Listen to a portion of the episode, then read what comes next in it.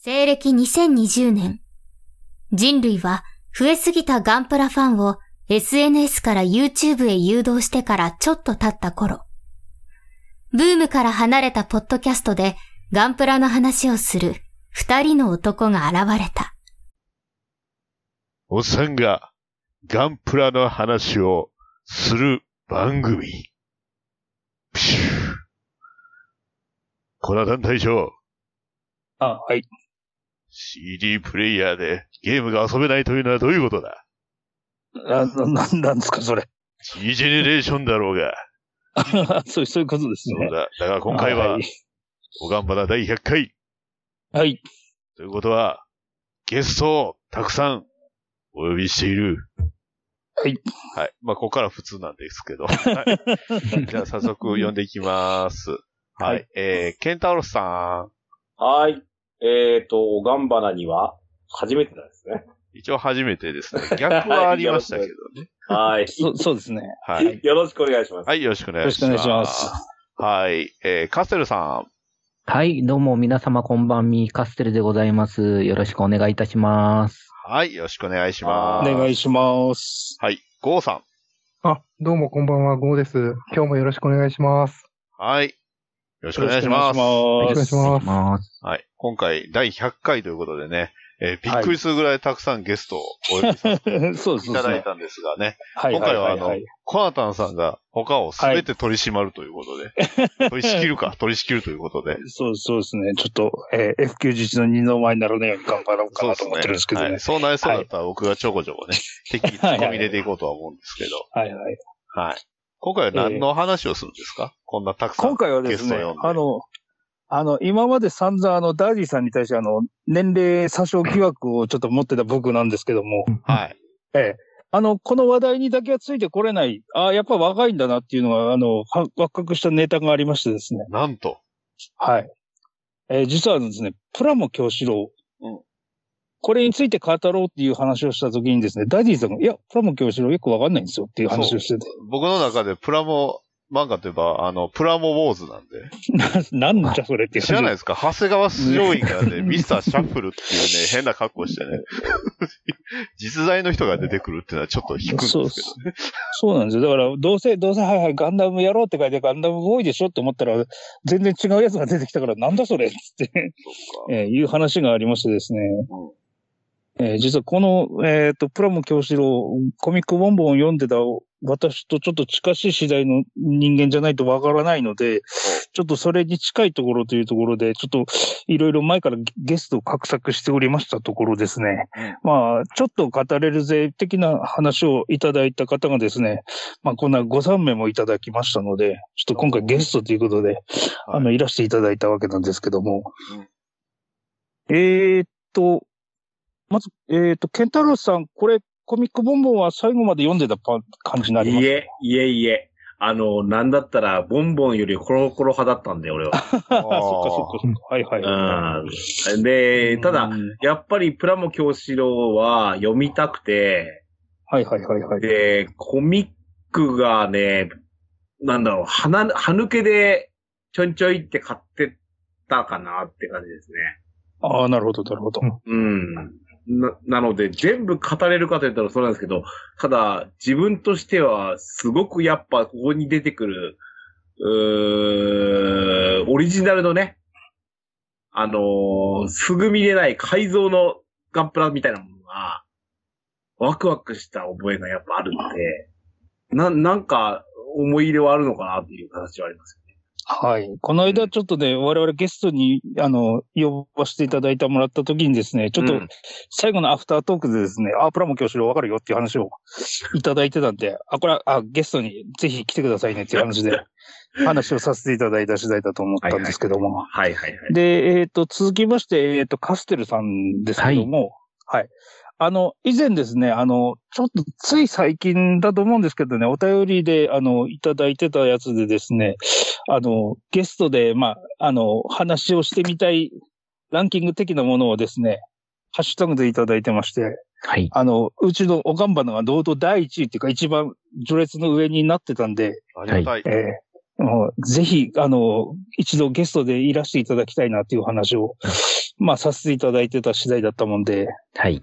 えーで、カステルさんがこれ、はい。プラモ教師郎って、えっ、と、はい当時読んでた、当時はですね、あの、はいはいはいまあ、あの、コロコロボンボン派はやっぱりあるんですけれども、はいはいはい。私も例に漏れずコロコロ派だったんですね。おっと。はいはいはい。で、まあ、あの、とはいえ、ボンボンは、あの、毎月、まあ、プロも、プラモ教師郎は毎月読んでたっていう感じで、おーいいですね。なので、はい。なので、当時は、あの、プラモ漫画っていうと、コロコロだと、あの、プラコン大作っていう、プラモ作るマン、コンテストを競う漫画と、こんなんありましたっけ？はいエスパー太郎っていうですね なんかあっ、た気がします。はい。エスパー太郎っていうマクロスのバルキリーに、バルキリーのプラモの中に、あの、超能力少年が中に乗り移ってプラモで戦うっていう漫画もありまして、全然知らね歌で戦うよりなんかもっと口頭向けに聞こえる。え。すげええエスエスパーって言ってはい。プラモのシミュレーターで戦うっていうプラモ教師郎があったっていうですね。はいはいはいはい。まあ、そのはい頃のですね、プラモ漫画をよく堪能してた世代でございます。はい。はい。はい。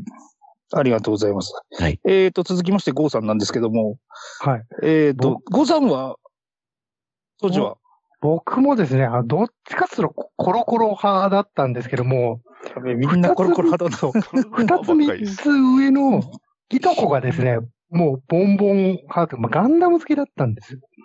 でその影響で、あの結構、そうですね、結構家も近かったんで通ってたので、結構子供の頃、リそうリアルタイムで結構読んでましたね。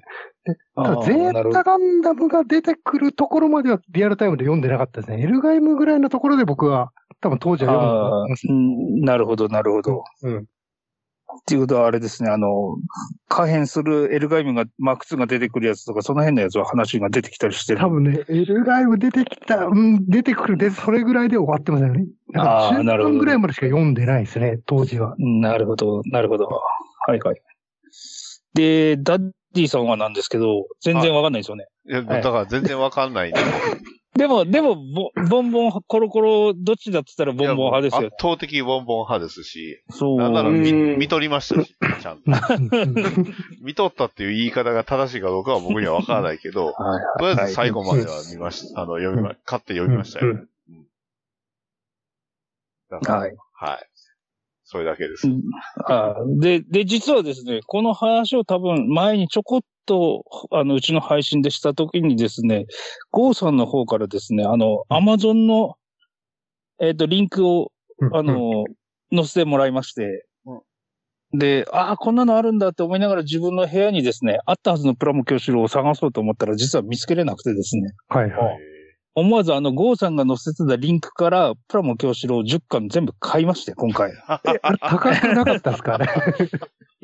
あのね、あの後ですね、っていうかはい今日ちょっと、あの、検索しようと思って、プラモ教師郎で、あの、ウィキペディアをちらっと見ようと思ったんですよ。はいそしたらば、あの、いわゆる、あの、えっ、と、ヤフーのショッピングのコーナーとか見ると、10巻セットでね、2万円とか超えてるんですそうですよね。そうそうそうそう。そうそう。あの、前に教えてもらった時でも1万円ぐらいで、うんうん。まあ、一冊1000円だと思えば高くもねえかっつって、うんうんまあ、実際定価700円の本だったんで、はいはいはい。まあ、送料かかってちょっと割高になった思い出補正だと思えば、こんなもんかって思って、その時買ったんですけども、うんいや、正直あの時買って正解だったなっていう。確かに。えへ そうですか。あの、ぼ僕はちなみにですね、えさすがにはい。1万円高いなと思って、なんとか読める方法を探したんですよ。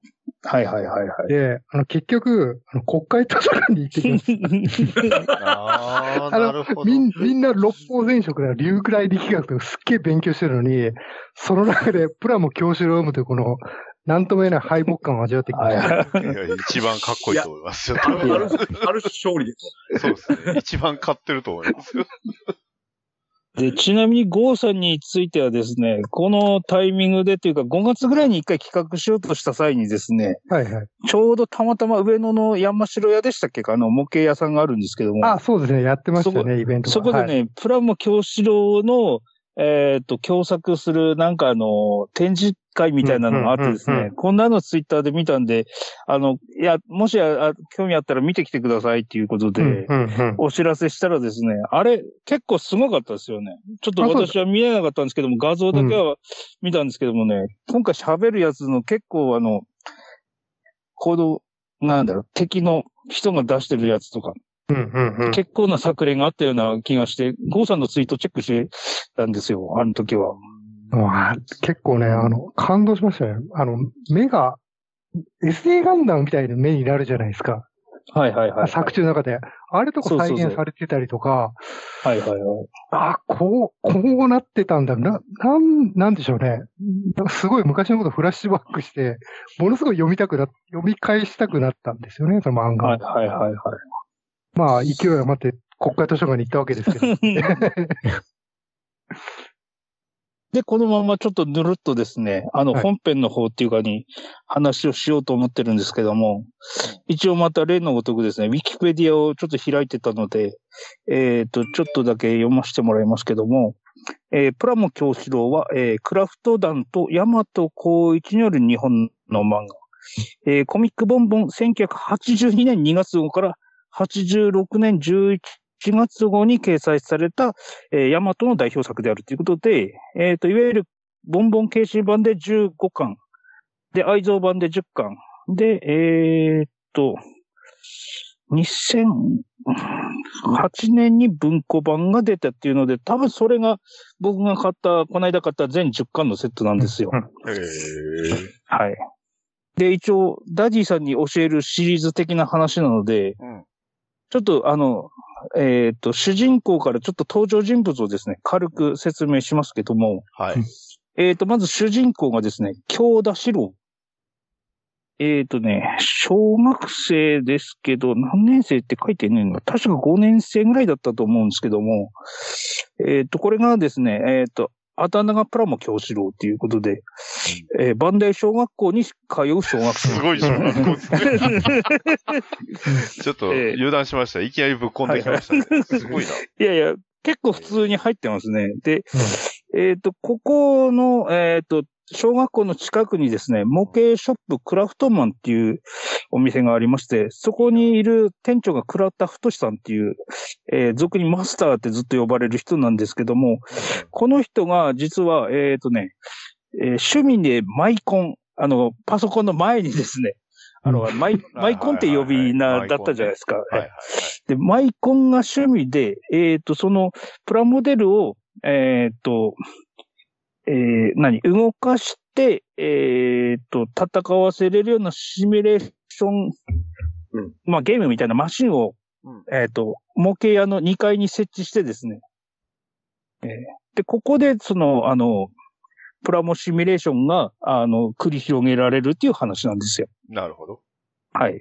で、ちなみにこの、えーっと、プラモ京志郎の同級生っていうことで、えーっと、この倉田、えー、太志の、えーマスターの娘さんかな。えーっと、ヒロインとして倉田緑っていう緑ちゃんって言われる女の子と、えーっと、ライバルとして、えーっと、丸山健、えー、木田光一っていうのが、えーっと、同級生でいるんですよ。うんうんで、この辺の4人が一番最初に、あの、プラモシミュレーションをやるっていうとこから始まるんですよね。ダメなんですね。全然なんかこう、ガンダムっぽさっていうのがあんまりないというか、それこそそのさっきのバンダイ小学校ぐらいじゃないですか。はいはいはいはいはい。ね、すげえ名前の小学校ですけど。でですね、そのシミュレーション上の中ですとね、その、なんつったらいいんでしょうね。あの、えっ、と、当人、そのシミュレーションのゲームをやってる当人たちのイメージがですね、ちょっと服装とかに反映されるんで、ええっ、と、うん。プラモ京志郎は、あの、白いあの、いわゆるアムロが着てるノーマルスーツを着て出てくることが多いですし、えっ、と、このライバルになる丸山健とかは、えっ、と、シャアの格好で出てきたりすることが多いんですよ。えええー。それはでこれコスプレしてるんですか？いや、あのですね、これはね、あの、シミュレーションってどういう風になってるかっていうのを、後ろの方とかで解説してるんですけども、結局、あの、なんつうんだろう、えっ、とね、パソコン使ってやってるっていう割にはですね、実はあの、すごいその辺が曖昧で、なんつうんだろう、集団催眠になってるみたいな感じになっててですね。催眠？そうそうそうそう。あの、やってる時にはこう、なんつうんだろう、コックピットにいるようにこう、えーっと、なんつうんだろう、あの、総裁のレバーを持ってるようなイメージになってるんですけども、実際にはこう、目をつぶって夢を見ながらレバーを動かしてる風みたいになってるのが、その、いわゆるパソコンの画面上で、あの、第三者から見えるっていうふうな状況なんですよ。へえ、なんか心配になりますね、いろいろ。そうですえっそうそうシミュレーションとはいうもののですね、漫画の表現では、ヘルメットを被るんですね。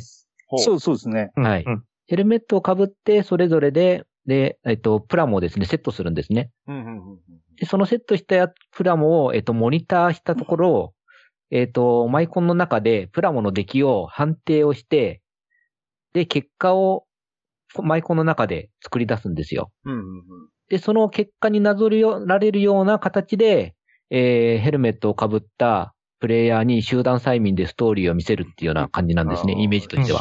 集団催眠は絶対ある。んです実際にはプレイヤーが、あの、考えて戦ったみたいな形で勝ち負けは出るんですけどはいはい、はいはいイメージとしては、そのプラモの出来をコンピューターが判定して勝ち負けを決めて、その勝ち負けになるような形で物語が実は進まれてたっていう。ああ、ということは、まあ、究極な話、言っちゃえばもう、あの、入れた時点でもう勝負は決まってるってことですか？そうですね。プラモの出来、例えばあの、どこが未改造でどこを改造してるとかっていうところが、最後の勝利の鍵みたいになってくるんですね。物語的になのでそういうところはプラモをスキャンした段階で、あの、コンピューターが判定をしてるらしいんですよ。ええもうそれあれじゃないですか。もうあの、はいい、わゆるガチャであの、もう、えー回すって押した瞬間にはもう結果が決まってるみたいな、そんな感じですよね。は いそうです、そうです。はいはい。えーまあね、じゃなんで、だから、作ぞ中でもですね、あはいのはい、接着が甘かったりすると、そこがあの弱点になったりとか、あ、あの、例えば、あの、えっ、と、爪のところをですね、金属のパーツに置き換えたりすると威力が増したりとかですね、はあそういうふうな表現もあったりするんですよ。えーでも入れた時点でもうすでに勝負、勝負が決まってると。昔のこれ、キューキット時代でしょうから、うん。そうそうそう。あの、関節、あの、全然こう、ぐいぐい動かないのを、あね。うん。あの、そこの部分だけ乾燥して、あの、なんだ、そ、そこは100分の1の関節を使ったとかを、はいはいはい。合成に活かされてたりとかね。そういうのも出てきましたよね、確そうなん細ですよ。でかいものだと、あの、144分の1のザクなんですけど、うんうんうん。股関節のパーツが1パーツだったのが、旧ザクだと2パーツに分かれて、ああ、そうですね。股関節。要は、あの、股関節が上とちょっと曲がるようになってるんよね、そうですそうそう上と下そういうような形で同じザクなんだけど、部品を、あの、入れ替えることで可動範囲が広がるとかですね。あーその、そういうのが出てきたりそれが、そのままその出来につながって、はい。勝敗につながると。そうですね。あとは、あの、一番最初、第1話だと、確か、あの、100分の1の、違う、144分の1のザクか。あの、足首が曲がらないので、それを、あの、欠点と見られて、あの、接地面がうまくいかなくて倒されるみたいな。そうなんですよ。それがね、今、カステルさんが言っていただいたところがですね、第1話の見せ場ででしてですね、うんうん。あの、京志郎が乗ってるガンダムのですね、膝をバズーカでその、えー丸山県のシャーザクがですね、えっ、と、狙うんですけども、今だって言った瞬間にですね、足をパカーって言って、あの、股を開いて、あの、あ バズーカの弾を避けるとか。あ、、なるほど。うんわかりやすくでこの時に言うと、あの、血行仮面ですね。えー この時にさっき言った通りに、あの、旧ザクとかリックドームのパーツを使って、えっ、と、足の股関節のか、あの、可動域を広げるっていう改造がありまして、で、それで最後にあの、とどめを刺す瞬間がですね、えー140分の1のシャー専用ザクの欠点はここだっていうことで足首が動らせて、あの、後ろからあの、蹴飛ばされたら、まあの、前に倒れちゃって、やったー俺の勝ちだっていう風になるっていうのが第1話の終わりなんですよ。なるほど。うん基本的に割となんかロジックがあると言いますか。ね。はいはいはい。あの、勝敗に理由があるっていうのはあくまでガンダムで戦ってるのではなくん、プラモデルなんだよ。そうですよ。っていうえところが生かされてるんですよね。なるほど。ババンダイに喧嘩をずっと売り続けてたわけですね。お前ここ曲がれねえじゃねえかよっていうの だから、ダメージを受けると、あの、中のメカが、あの、露出するんじゃなくて、なあの、プラスチックの接着したところがパカッと開けて、はいはいはい。うんあの、中が剥き出しのプラモデルが本当にあの、バラ、バレたみたいな感じの、あの、ダメージ表現になるんですよ。あ当然、当時はね、もモナカキットがばっかりでだったから、そうですよねそんな感じの表現でしあ。へえ。それででも結構だいぶ長いこと続いたってことですよね。そうなんですよ。で、で、ここでですね、その、なんだろう、えっ、と、いわゆるその、クラフトマンに集まってる、あの、模型仲間だけで、最初はシミュレーションやってるんですけども、えっ、と、これが最初にですね、ライバルが出てくるんですよ。お、ライボー、最初のライボーですね。えー隣町のあの、太陽模型っていうところの、えっ、と、常連のですね、山根くんっていうのが出てきまして、ほうほうほう。うんうんえーで、なんかシミュレーションゲームをやってるよっていうことで噂を聞きつけて、あの、その対戦しに来るんですよ。うんうんうんで、その時に一番最初に出てくるのがですね、山根が乗ってくるのが、ね、グフなんですね。ほう。えーそうですね。ちゃんとシャア専用ザクの次はグフってなんか、はいはい。ちゃんとな、ちゃんとしてますね。で、この辺何かこう、あの、山根に対する 思い入れ的なものがある方がいらっしゃったら、もしよければと思って。そんな、そんな今後こうずっと出てくるキャラなんいやですか、でも山根はあれですよね。ねヒヒートロットですよね。ヒートロットでですよね。いいキャラなんですけども、そう。そう山根といえばですね、今後もですね、グフに結構乗るパターンが多くてですね 僕のイメージの中ではですね、あの、グフのパイロットといえばね、ランバラルの次が実は山根なんです。ノリス・パッカードが出てくるまでしばらく、あの、グフに乗るっていうと、ランバラルの次は山根フノリイコール、うん、もし、ランパか、もしくは山根くんか。そう、ネームドのパイロットといえば、もうランバラルの次の山根ですから。す、すごいな。そうなんだ。で、ちなみにこの山根くんの、えっ、と、通ってる隣の太陽模型っていうところにはですね、ちょっとさっき読み返してあったんですけども、うん。プラモ帝国エンペラーっていう、あの、模型制作グループみたいなのがあるらしいんですけども、ところがこれちょこちょこっと出てくるんですけど、この名前は今後一切出てこないので、え、あんまり ええ、すごいライバルっていうことにはなってるらしいんですよ。で、すごいなんでこれライバルししてるかっていうと、その太陽模型のですね、店主がですね、村岡さんっていう方がいるんですけども、これがさっき言ったあの、クラフトマンの倉田さんとですね、あの、まあ、親友関係だったらしくてですね、当時そのマイコンとかをそういうのに詳しいっていうことで、実はその、えっ、と、クラフトマンでプラモシミュレーションを作ってるとと同じ時期に太陽模型の方にもですね、プラモシミュレーションのマシンがあったという設定になってるんですよ。うんうんうんなので、そこにいる常連同士がこう競い合うみたいなところから最初始まるんですはい。よ。ええ山山根くん意外とあれですね、ガタイが結構いいんですね。ああ、そうそうです思った、思った以上にガタイのいいキャラだったんで、ちょっとびっくりしましたけど。へえ。すごいな。完璧なグフ144分の1だって言って。ああ、それ、あの、後の対決のやつで出てくるやつですよ。僕はあの、ピええクシブ百科事典の方見てたんで。ああ、あの、一番最初に出てきた時のグフは、あの、ヒートロットが、さっきみんながヒートロット、ヒートロット言ってますけどもこれが実はね、ハンダ線を加工してですね、ヒートロットを作ってまして、へえ。ええこれ、あの、シミュレーション上はですね、そういう改造したところに、あの、そういう金属的な部品を使うと、あの、パワーが上がるっていう設定があったもんですから、はいはいはいはい。うん。ヒートロットを使うと、その、なんだっけな、えっ、と、さっき見たんであれだけど、ひ100分の1高のリックドムをうん一撃で倒すみたいな演出があるんですよ。すげえ。す、すげえのかな？そう、すごさがよくわ144かんない分の1。、144分の1のグフが、うんえっ、とね、100分の1とか60分の1のリックドムをはい。倒すんですよ。で、60その分の、1ですね。60あ、60分の1。おーで、60分の1の、あの、ドムに乗ってるのが、あの、さっき言った丸山健君ね、最初ライバルキャラだったんですけども、はいその、新しいライバルが出てくると、その、かつてのライバルが味方につくという、うんもうあれですね、リストラ、あれですね、うんまあ、仲間になっていくシステムですね。はい。うん少少年漫画の王道パターン筋です。肉マンと一緒ですね、大体。はいはいはい。気を気をつけろ、京志郎。うんああの、クフのヒートロットは特別だ、みたいな話をすると、解説役じゃないですか、もはや。そうそうそう。まあテ、テリーマン的なポジションになってくるわけです。テリーマンは、まあ。その仲間は大事なんですよ。必ず、必ず、あの、大切なことを言ってやられていきますから。ああ、ヒントをくれるわけですね。なるほど。いや、あんまりここに時間かけてるのはちょっとあれなんですけど。まだ、初めも初めですよね、これ。そうそう。で、こっからですね、あの、どんどんどんどんライバルキャラが出てくるんですけども。はいはいはい、それに負け知らずの京志郎くんって感じですか？この時にでね、この後にですね、あの、スケールモデラーが出てきまして、おう。はい。あの、アニメのキャラクターのプラモデルをバカにするスケールモデラーが出てくるんですよ。それ、ええそれよく今もいますね。今もいますね、それ。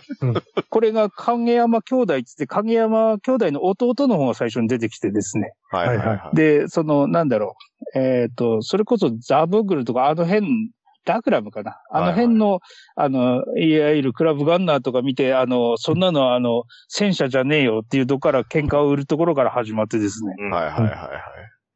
で、確か、その、いわゆるミリタリーのスケールの戦車と、あの、マゼラアタックで対戦するみたいなのがはいはい。そうですねあ。って、あれなんですね。でそうだから、ガンダムだけを使うわけじゃないんですね。そうそうそう。実はこれね、見てかえ、見返してすぐ思ったんですけどもね、いきなり2話目からあの、なんか違うガンダムじゃない、あの、模型とか使ってるのがありましてね。あれ、こんなに早い頃から、あの、ガンダムじゃないのに乗ってるかなっていうので。えっ、ー、とね、うん確かね、2話に出てきたのが、えっ、と、緑ちゃんってあの、さっき言ったヒロインキャラがいるんですけども、えーその女の子はですね、えっ、と、バルディオスに乗ってるんですね。うん。明日を救うんですか？ちなみにその理由が、えっ、と、私はバルディオスのマリンが好きなんだもんっていう、そその、あの、多分、あの、パイロットが美形キャラクターとかそういうので女の子はうんう選んでるんだなっていうのがありまして。そう。かで、そのスケールモデルの、えっ、と、影山の後にですね、えっ、とね、シミュレーションゲームの位っていうのが出てくるんですよ。ほで、これもあの、いわゆるスケールモデルみたいなのを、えっ、と、操りまして、確かね、ドイツのでかい戦車みたいなやつとか、う。そういうのであの、対戦するんですけども、それはどこのやつだ？やっぱりタミヤさんなんですかね。えー、なんだっけな、どこだっけな、ちょっと、その辺まではよく、あの、わかんないんですけども。戦闘機出てきたらイタリにつく使ってるって言われても多分ピンとこないかもしれないし。どうなんでしょうね。青島とか。うんその辺ね、権利とかってどうなってたんでしょうね。うーん、その辺は、この時代は著作権もないような時代ですからはいはいはいはいね。ね、本当に。そうですね。うん。一応、あれですよね、ガンプラ側はバンダイのうんうんうん。公認というまあか、バンダイ小学校バンダイも、ああの、別に音がめなしだし、うんかえって逆に、ボンボンの中では、ガンプラ特集とかカラーページでやってたりしてたくらいのこと。はいそうですね。講談社とはやっぱ、ね、あの、バンダイは仲良かったんでしょうかね。ああ、そっか。そうですよね。うん。なるほど。え、でも、あ、そっか。あの、え、ダグラムのプラモは、あれって、ダグラム宝じゃない？えあれもバンダイでしたっけ？ダグラムのキューキット。ダグラムは宝だった気がしまねですすよ。ね。宝ですよね。うん ピッポン。で、あの、あれなんですよ。スコープドッグもあれ宝なだったと思うんですけど。ああ、なんかそうだった気がしますねそれも。出さたんだって。そうですね。ダグラム、ボトムズは、そうそうそう。その系統なので、宝なんですよと宝ですね。そうなんですようんうんうん人間宝トミーですけど。でも、ちなみに今はい。皆さんにお話ししていただいてる間にちょっと調べてたんですけども、あの、ドドイツ軍のカール自走砲っていうのが出てくるんですけども、ちょっとね、うんそれのメーカーがですね、あ、長谷川ですね。ああ、長谷川ね。ええはいはいはい。で、まあ、この、ええあの、いわゆるシミュレーションゲームのゲーマーのその位っていうのに一回負けちゃうんですね。おで、負けた時にこの、再戦するのにですね、あの、謎の老人がですね、あのね、あの、出てくるんですよ。はいはいいいよいいよ。あの、謎の老人。盛り上がそうそうそう。ってきました。あの、なんか、あの、バンみたいな車に、あの、後ろに、あの、古臭い、あの、模型を積んで、あの、行商で歩いてくるようなおじさんが出てくる。すげえ。で最最初、最初それで、あの、やれやれ、最近の若い子はガンプラじゃないと興味がないのかなっていう話ではいはい。出たんですけど、この、えっ、と、クライとのシミュレーション対決の時に負けた時に、君にこれをあげようって言って出てきたのがですね、ジェットモグラなんですよ。おー。よかった。青青島の急にイディオンとか出したらどうしようかなって思いましたけど。で、その謎の老人からもらったジェットモーグラの大活躍でですね、はいその位に、えーっと、勝ちまして、なんかその時になんだっけど、人質みたいになってた緑ちゃんを取り返すっていう話がありまして、そうなんですか？うんで、そのおじいさんのおかげな、あのおじいさんは誰だったんだって言ったらばですね、はいはい。実はあの、この世界にあるあの、一番大きいあの、えっ、とね、青い模型っていう、ああの、大きい模型問屋さんがあるらしくてですね。そこの会長だったっていう。今調べたら、ジェットモグラ青島じゃないですか。バンダイ違いますやんか。冗談でイデオンって言ったのに、本当に青島だった。そうなんだ。へえ、会長さんやったんですね。そうそうそう。で、その青、青し、青しね、青い模型の会長さんっていうか、その青い模型っていうのはこの後にもね、またもう一回、あの、出てくることがありますんで、うんうんちょっと、名前なんだっけな。今やったらあれですね、青島で出すんやったら急にアトランジャー出して大活躍させるんちゃいます？うんみ、水戸光右衛門ですね、この人。そうそうそう。青い模型店主、水戸光右衛門ってなってる。葵やからね。ああ、そういうことか。なるほど、なるほど。うん徳川って感じですね。うんはいはいはい日本模型、最大の模型問屋の会長さんだっていう。すげえ。うんバンダイナムコもびっくりですね。えーこの、この世界ではね、すごい、あの、権力の持ち主で、後にあの、大きい大会とかになるとき、スポンサーになったりああ、するんで、いいですね。ええいいでこのスケールモデラーとの対決の後にですね、うんあの、最大のライバルが出てきます。おえっ、と、あの、名前、さっき武田って言うんですけど、お出ました。ええ出ましたドラマ、あれですよ、プラ、あの、GJ にも出ましたよ、さっき武田。そうそうそうそう。これがですね、まあ今聞くとね、脱線名前だなと思ったんですけどもね。当当時はね、さっき武田って言ったらかっこいいと思って聞いてましたけどね。うんうんえう。うんで、これがですね、えっ、とね、アメリカに行って、アメリカの模型のチャンピオンかなんかになってるんですよ。であ、日本に来日してきますっていうことで、で、これね、一番最初にさっき武田の名前が出てくるのが、あ、そうか、その前にあの、ちょっと大事なライバルがぬもう一人抜あ、けてましたけ。どもまだライバルおるんですね。あの、これ、一応東京あたりの話っていうことになってるようなんですけども、大阪の方からですね、すごい、あの、えっ、と、仇役みたいなのが出てくるんですけど大阪からの資格。はい。大大阪からの資格がですね、えっ、とね、天満三兄弟っていうのが出てきまして、っ て俺、ここら辺が一番俺好きだったけどね。ああ、すごいですね。あれですよね、鎖片びらの上に、あの、学ラン着てるやつですよね。そうお大阪やばすぎません？そそれ、国尾くんとかの王様、大阪じゃないですかね。ひどで。一番最初に出てきてくるのが三男坊なんですけども、実はね、これ読み返して思ったんですけども、この三男坊が最初に乗ってくるのがですね、ジオングなんですが、おこれがね、足付きのジオングなんですよ。おあれ？あ、そうでしたっけ？そう、そうなんですよ。実はね、うんあの、パーフェクトジオングはまた別の話で出てくるんですけども、あの、いわゆるあの、スカート部分から下が埋まってる状態で、えっ、と、出てきて、あの、144分の1の、えっ、と、ジオングに、100分の1のリックドムの足をつける足付きジオングっていうのが最初に出てくるんですよ。はいはいはい。それほぼパーフェクトジョングじゃない。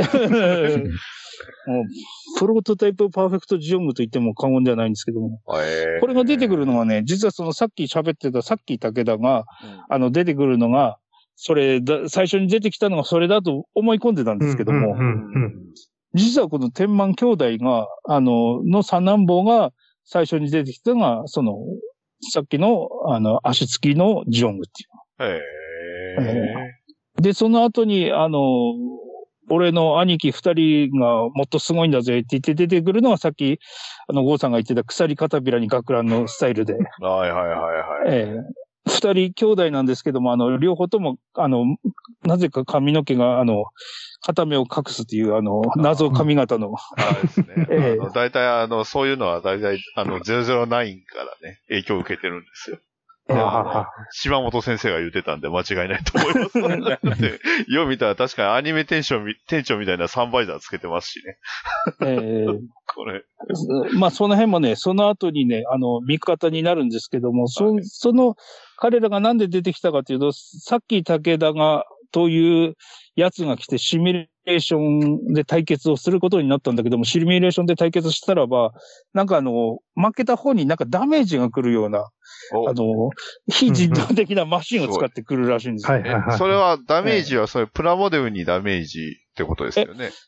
プラモデルにダメージが来るのは、あの、うんいわゆるあの、えっ、と、クラフトマンとかにあるシミュレーションも同じなんですけども、ええこちらのさっき武田製のあの、はい。シミュレーションは、あの、人体の方にまで影響が来るっていう。それは、ええそれはあかんのちゃいますさすがに。うんだから、シロ君気をつけてくれなはれ、みたいな、あの、ビデオメッセージをよこすっていう。ええーあの、腕にギブスしながらっていう。ギブスせなあかんほどのダメージそうそうそうそう、なんですよ。しかもなぜかビデオメッセージという、えー当時としてはすごい、あの、子供だなっていう感じのやつも来てるんですよセージを送。ってくる。はいビデオメッセージ元旦に届いてますからね。元旦に見たくないな。新年の挨拶で傷だらけのビデオメッセージが届くっていうね。それは。でもね、この天満兄弟っていうのがすごいのは何がすごいかっていうと、あの、当時まだ MSV が発売されてないであろう時期にですね、うん。あのザックキャノンとかデザートザックをスクラッチで改造で作ってくるっていう。すごいですね。うんブラバーので、その時のあの、ザックキャノンがですね、まだザックキャノンという正式名称が大らしくてですね、えー対空砲型、あの、ザクとかですね、砂漠強化型ザクみたいな名前になってるんですよ。ええいいじゃないですか。いいじゃないですか。えで、まあ、ちょっとかませ犬のあの、天満兄弟のことは置いててですね、天満さっき武ー、田の万兄弟あれですで3個ありますよ。これ違う人三兄弟ですからね。あ、そうだね。えー、天満兄弟のカップリングはないんですね。はい。で、その、さっき武田にですね、えっ、と、まあ、あの、模型仲間みたいなのがいまして、それがサッキー5っていうのが出てくるんですけど。で、さっで、サッキー5のあの筆頭が実はですね、えっ、と、山野辺くんっていう人が出てくるんですけど、登場人物多いな。多いです、多いです、多いです。で、この山野辺くんっていうのがね、一番最初にね、多分、あの、えっ、と、京志郎をボロまかした、多分、一人だと思うんですけども。えええこれがね、なんだっけな。確かね、ザクなんですけども、うんすごい、スターウォーズとかの、あの、イメージの、あの、ディティールを入れた、あの、特製のザクでですね、ー、ええー白の、白になんか黒であの、汚しを入れて、筋ボイルを入れたハイディティールのザクだ いっぱいいろんなところにあの黒い窓ついてたりするんですかね。あの、あのねスターみたいに。確かに100分の1なんですけども、あの、背中になんかバーニアがついてましてですね、はこれがね、あのね、ゴッドマーズのゾンデだっていう話なんですけども、ゴッドマーズを見たこともないんですけども、ゴッドマーズのゾンデだけは知ってるんですよ、僕これで。ええ。で、で、これ、あの、えっ、と、模型の方はね、な、確かね、発光ダイオードかなんかでバーニアを光らせるっていうギミックを入れてるんですけども、い。はいはいはいはい。はい。この、あの、プラモシミュレーションっていうのはですね、そういうギミックを入れたりすると能力が上がるっていう、あの、謎な仕様がありまして、はいはいはい。ええあの、えー基本的なところでモーターライズされると3倍のパワーが出るっていうのがあります。ちょっとよくわかんないんですけど。モーターライズすると、片方しか動かなく、あ、まあでも電、電極変えたらは両方動くか。いや、でもな。で、ちな、ちなみにだからその発光ダイオードとかをとかを入れると、あの、ザクも空を飛べるようになるっていう。え空飛べるんですよ。はい。はいわかりました。で、その時に、えっ、と、確かね、あの、京志郎が乗ってたのがザブングルなんですおー、ザブング、あの、よ。そうそうそう。144分の1のザブングって結構出来ひどいっすよ、あ だから、け結構な、あれ。の結、構改造必要ですよ。うん、確かあの、うんこう、上に持ち上げられようとした時に、こう、捕まろうと思ったら、グーのままで、こう、何かに捕まってんだけど、手首からポロッと抜けるとか、なんかそんな演出があったような気がしたんですけど。はいはいはい。はいはいはい。で、最終的にその、えっ、と、空中に飛び上がった時に、その、なんだろう、まだそのヒートロットみたいなのでですね、あの、えー足を縛られて空中から高いところへ落とされてザブングルがバラバラになって敗北するわけですよ。なるほど。なんで、ザブングルを落とす、落とす方法になるんだろうか。で、さっき武田が竹高笑いをして帰った後にですねうん、京志郎くん大丈夫ってみんなで言うんですけども、その時にまた京志郎くんが高笑いをするわけですよ。ほで、ここで、あの、俺は狂っちゃいないぜ、つって、設計書をバーンって出すわけですよ。う。お、これが何かというと、はいパーフェクトガンダムなんですよ。おー、やっとここで出てきましたね。やっと出てきました、パーフェククトガンダム。ト。はい。これ、というわけで皆さんどうですかねって言おうと思ったけど、みんなコロコロ派だったっていうことだって、あれなんですけども。でも、あれですよ、プラモ教師郎はコロコロ派に移ったとしてもやっぱり好きだったってことですよね。ええ僕なんかあの、あれですか、小学校の時だったんですけども、そのコミックボンボンが発売された次の日学校に行った時に、見た昨日のボンボン、うんあの、プラモ教師郎のあの、パーフェクトガンダムみたいな、だいぶ盛り上がったんですけどね。ええ僕は、あれですよ、周りみんなコロコロ派だったんで、ボンボン読んだって言っても誰も反応なかったですけどね。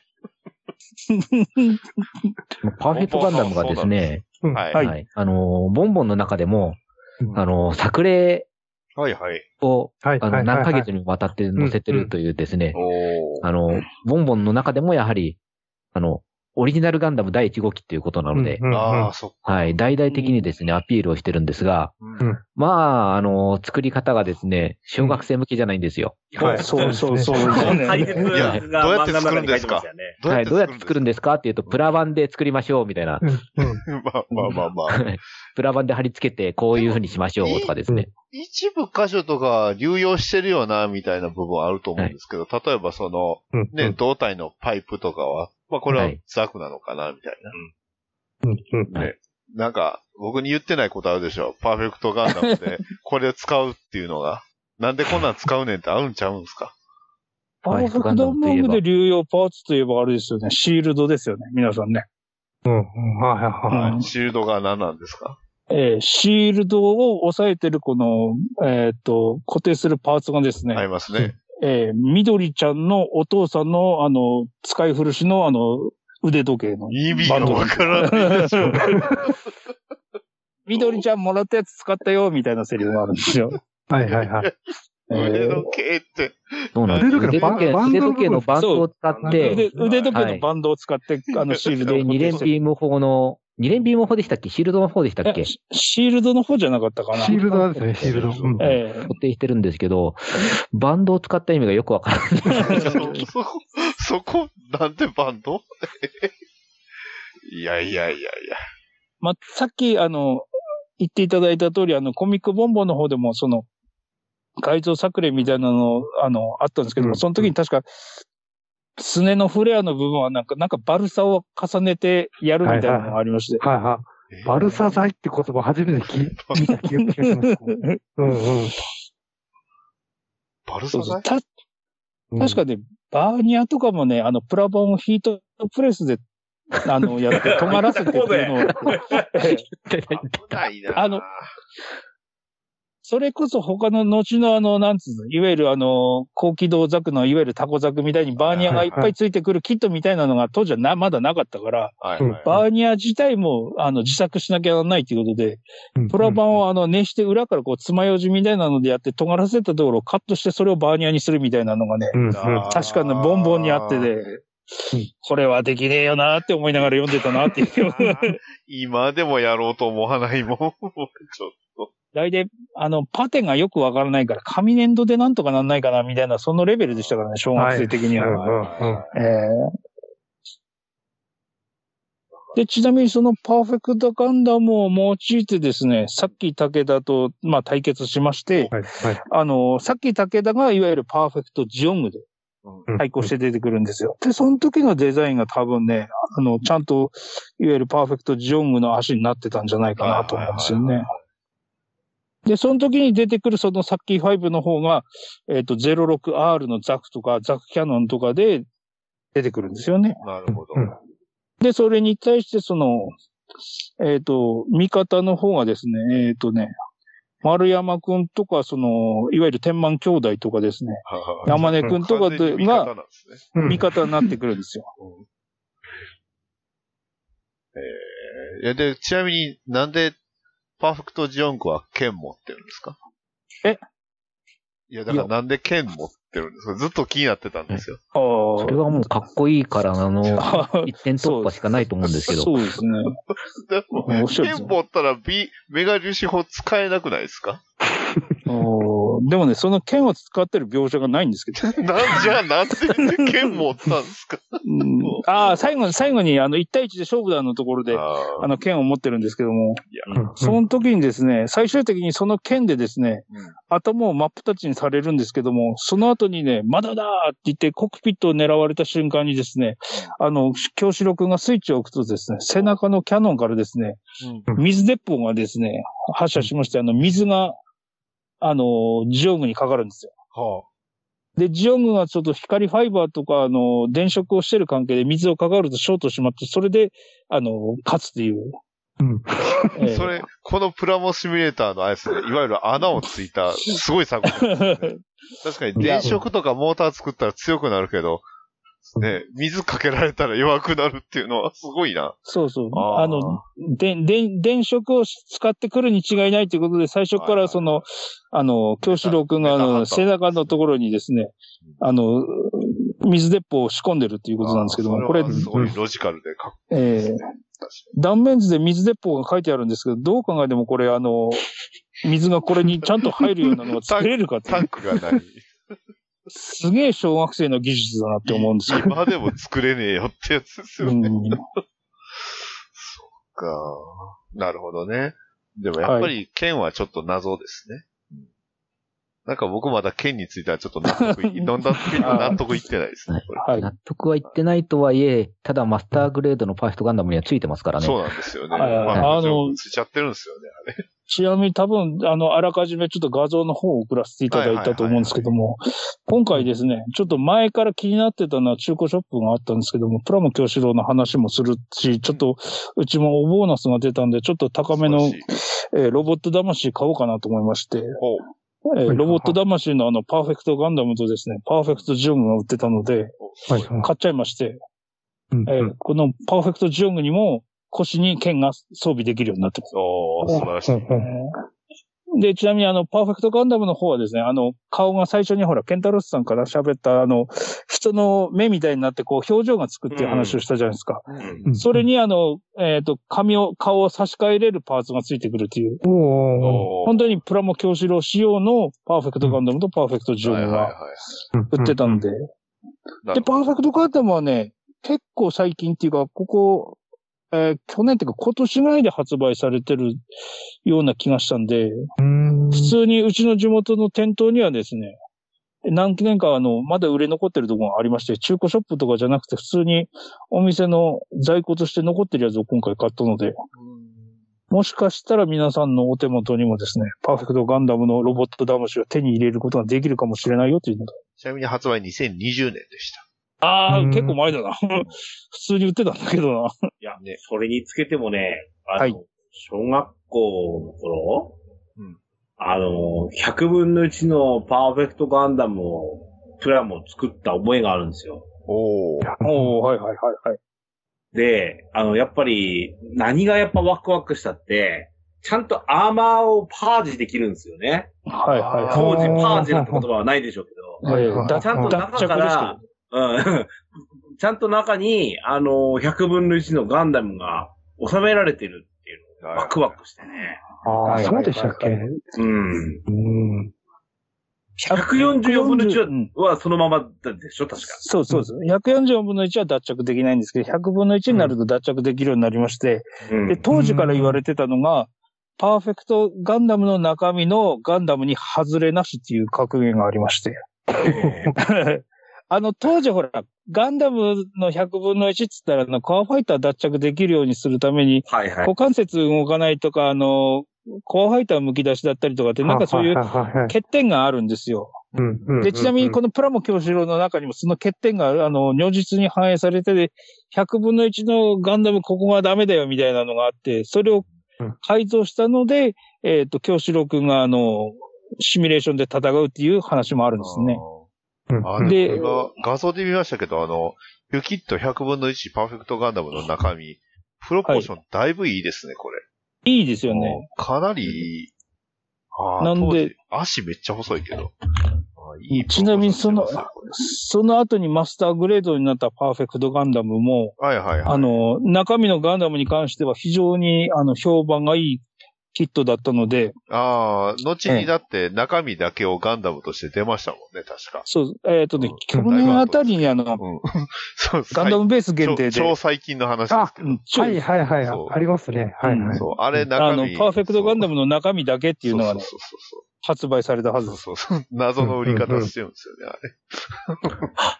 これ、こ3.0じゃねえんだっていう。当時こんな、すぐみってこんな真っ白だったの？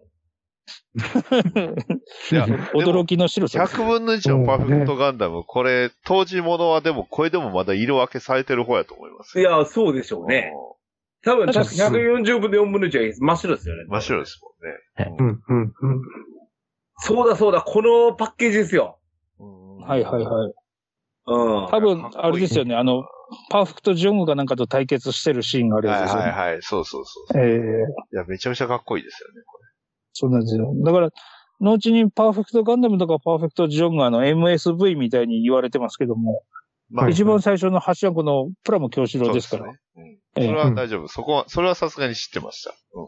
はい。で、このさっき武田との対決がありました後にですね、ええまあ、あとはね、薩摩同人会の南郷くんとか出てくるんですけども、この辺はもう、ええあのーさらっと流していきますけどもね、一つだけ言うと、ええ魔改造という言葉が出てきたのはこの薩摩同人会の南に対してのはいああ、はいはいはいはい。大事な歴史の転換点ですね。そう、今でこそ魔改造っつうとあれですよ、あの、服着てる女の子のフィンやをエッチに、あの、はいはいはい。服をあの、む、あの、向いて、あの、マッパにするようなのは魔改造って言われてますけども、当時魔改造といえばですね、あの、いわゆるあの、えー実在する戦闘機がですね、はいガ。チャンガチャンって組み、あの、変わって変形してですね、ロボットみたいになって、あの、なんだろう、まあ、あの、飛行機のお腹のあたりにあの、うんなんかあの、顔があったりとかっていうのでね、そうですねこ。れそうそう明しづらいんで、今僕が画像を送りそうました。ですね。ありありがたいです。これこれ。えーこれはね、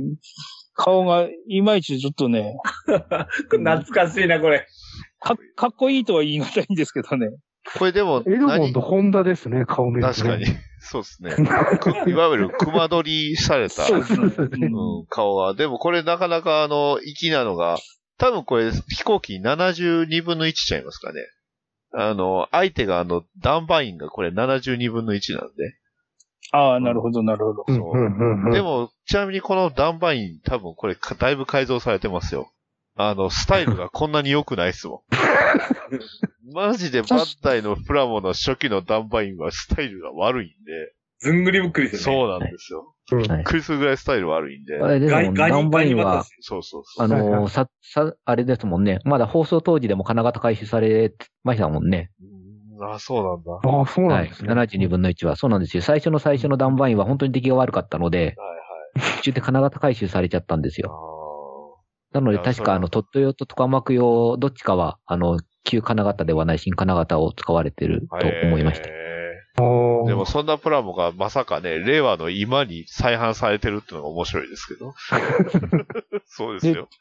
ちなみにですね、この南国に負けた時にですね、出てくるところで、改造っていうか、その、あの、プラモの、なんだ、特訓みたいなのをするんですけども、ここに出てくるのがですね、プロのモデラーさんで、えっと、大津義光さんっていう実在する人物が出てくるっていう。うんついにうん実在する人物も出てきたったわけですね。ええはいはいはい。で、ちなみに、その時に改造する時のはね、コンバットバギーだかっていうのを改造してですね。結だけど構、、結構普通にあれなんですね。あの、ガンプラ以外がどんどん出てるんですね。これそうそうそう。あこれ、あの、バッタージーさん、このね、はいあの、魔改造この何、ゼロ戦とはい。トムキャットが合体して、怪怪物みたいになってるじゃないですかなっ。てますね。これ、だから、なんかその、えっ、と、プラモシミュレーションっていうのは、その、そこにセットして読み込ませなきゃいけないわけですよね。あ確かに。はい。じゃあ、その時は、トムキャットとゼロ戦が、あの、2機だったはずなんじゃないかって言ったら、うん実はこそっとその合体させたやつを、滑り込ませて読み込ませてたっていう。なるほど。え、ということは、それうん、合計3体入れてたってこと？そうそうそう、インチキしてたっていう。ダメでしょ、それ。そう。もう魔改造でも何でもない魔改造ただのルール違反ですよね。すごいな。なんあの、タイマーとリレースイッチみたいなのを使ってですね、途中からあの、機体が変わるみたいな、そういう設定がありましてね。なるほど。これ、誰か再、まあもちろん再現してる人おるんでしょうね。あ、これでも、あ、この間の山城屋のやつにあったんじゃないですか？本当だ、ある。プラモマジ。しかもめっちゃクオリティ高いですね。すごいな。ちゃんとダンバインまで再現してますね。グワハハハって、これぞプラプラモマジンです、タイって言って。へえー、すげえ。で、ちなみに、この時に特訓したことによってですね、京志郎くんがビルバインのフルスクラッチをやってましたね。えいやいやいやいやいや。えこのビルバインがね小学生ですよね、これね。小学生ですけど、完全変形するという、すごごいついっすね。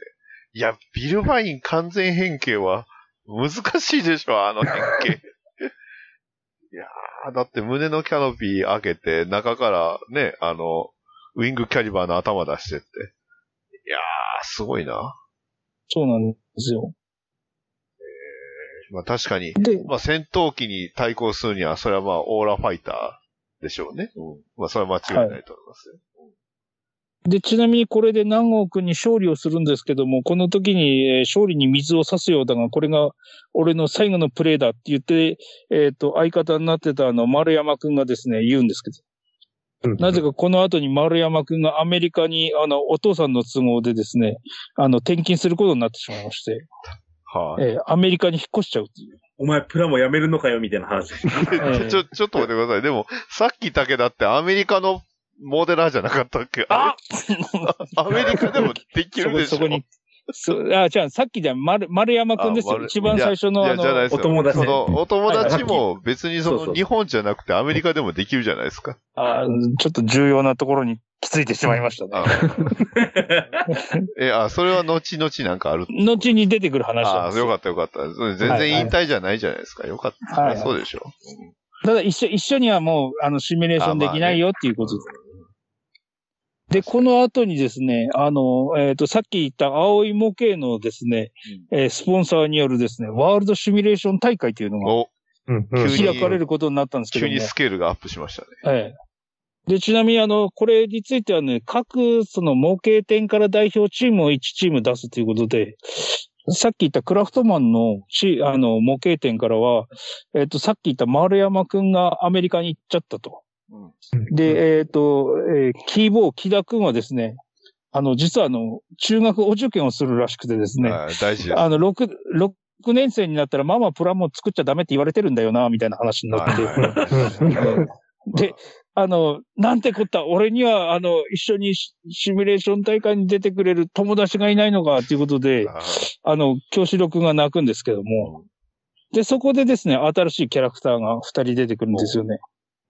えっ、とね、確かね、名前がね、ロムとキズ、えークズテツだっけかな。すごいじゃん。え人につけていい名前じゃないんそうですけど。そうそう。いや、自分、自分たちでそういうふうに名乗ってるんで、でも、クただねズ鉄って。クズテツがね、確か、あクズテツはあだ名なんですよね。で、ロムはなんだっけな。なんとか、あのヒロムくんくんかだが、ああ、そうあそうなんだなんとかヒロムだとか、そういう名前から取ってる、もじってる名前だったかな。でね、それで地区予、地区予選みたいなのでですね、さっき言ったあの山根くんが出てくるあの太陽模型とクラフトマンがぶつかるんですよ。うんで、その時にですね、出てくるのが、えっ、とね、確かね、えっ、と、京志郎が、えっ、と、フルアーマーガンダム。はいはい。で、で、山根くんが、えーさっきも言った通り、グフです。えーはで、おそらく多分あの、さっきあの、ダディさんが画像検索したあの、シンプルイズベストって言ってたあの、中身のあの、えっ、と、いわゆる可動域をあの、すごい改造したあの、はいはいはいなんかロレ、レントゲンみたいなやつが。出てるあのグフがあったじゃゃないですか。グフありましたね。で、このグフで対決するんですけども、実はなんとその、中身をきちっと改造してる山根くんのグフの方が、えっ、と、その、ゴテゴテ、まあ、装甲を被せた、あの、パーフェクトじゃない、フルアーマーガンダムの京志郎くんより強くてですね。なんとえっ、とね、3人で対決するのに、あの、京志郎くんが第1回戦で山根くんに負けてしまういやー、それはこのグフだったら勝てるでしょう。すごいじゃないですか。うん許せしろ、俺だってバイオバッジが欲しいんだ、みたいな話を、確かセリフで言うやつ。そうなんですか。ええいや、でもめちゃくちゃかっこいいと思いますよ、このね、足にスプリングまで仕込んで。そうそうそうそう。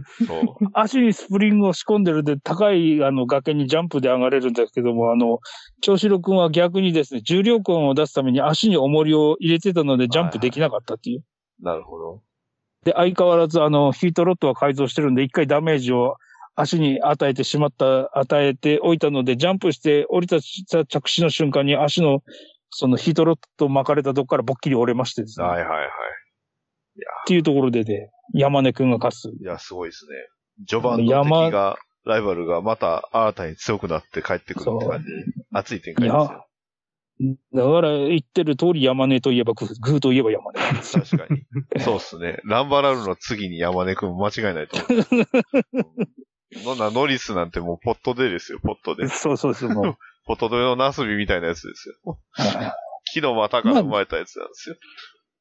ちなみにその後、その山根くんの、えっ、と、チームメイトの二人がですね、ロムクズ鉄に負けるてしまったので、えっ、と、ダメじゃないですか。チーム戦でしょ？チーム戦。そうそう、チーム戦で、そのあー3人のチームなんだけど、1対1で対決するんですけど、第1回戦が、えっ、と、山根対白だったんですけども、はいはいはいその後の、え2戦をなんとかロムとクズゼツが勝つことによって、そのクラフトマンのチームが全国大会に行くわけです。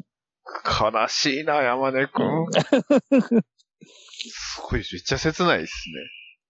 あーすごいな。熱い展開が続きますね。えーで、その次にですね、ずっとじあ、ゃあ、しばらくは、その、プラモ京志郎くんは、あの、パーフェクトガンダムばっかりだったんですか？いや、でもパーフェクトガンダムに乗ってる時もあるけども、その後ヘビーガンダムも使ってるし、あの、それこそさっき言った通り、あの、ダンバイン乗ったりとかで結構ね、ガンダムじゃないプラモデルも出てくるんですよ。うんうん、うん。うん。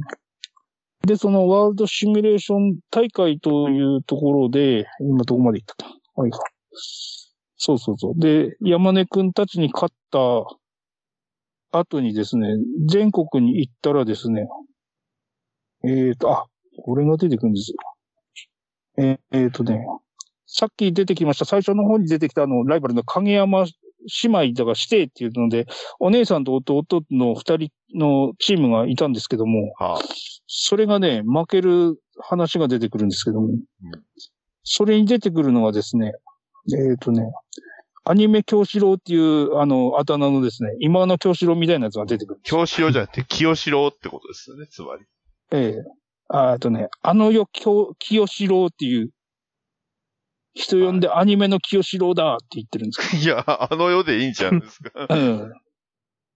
えーし神聖なアニメのガンダムをけなしてパーフェクトガンダムとやらを勝手に作ったってことで対決するんです気持ちはわからんでもないけどさ。よ。うん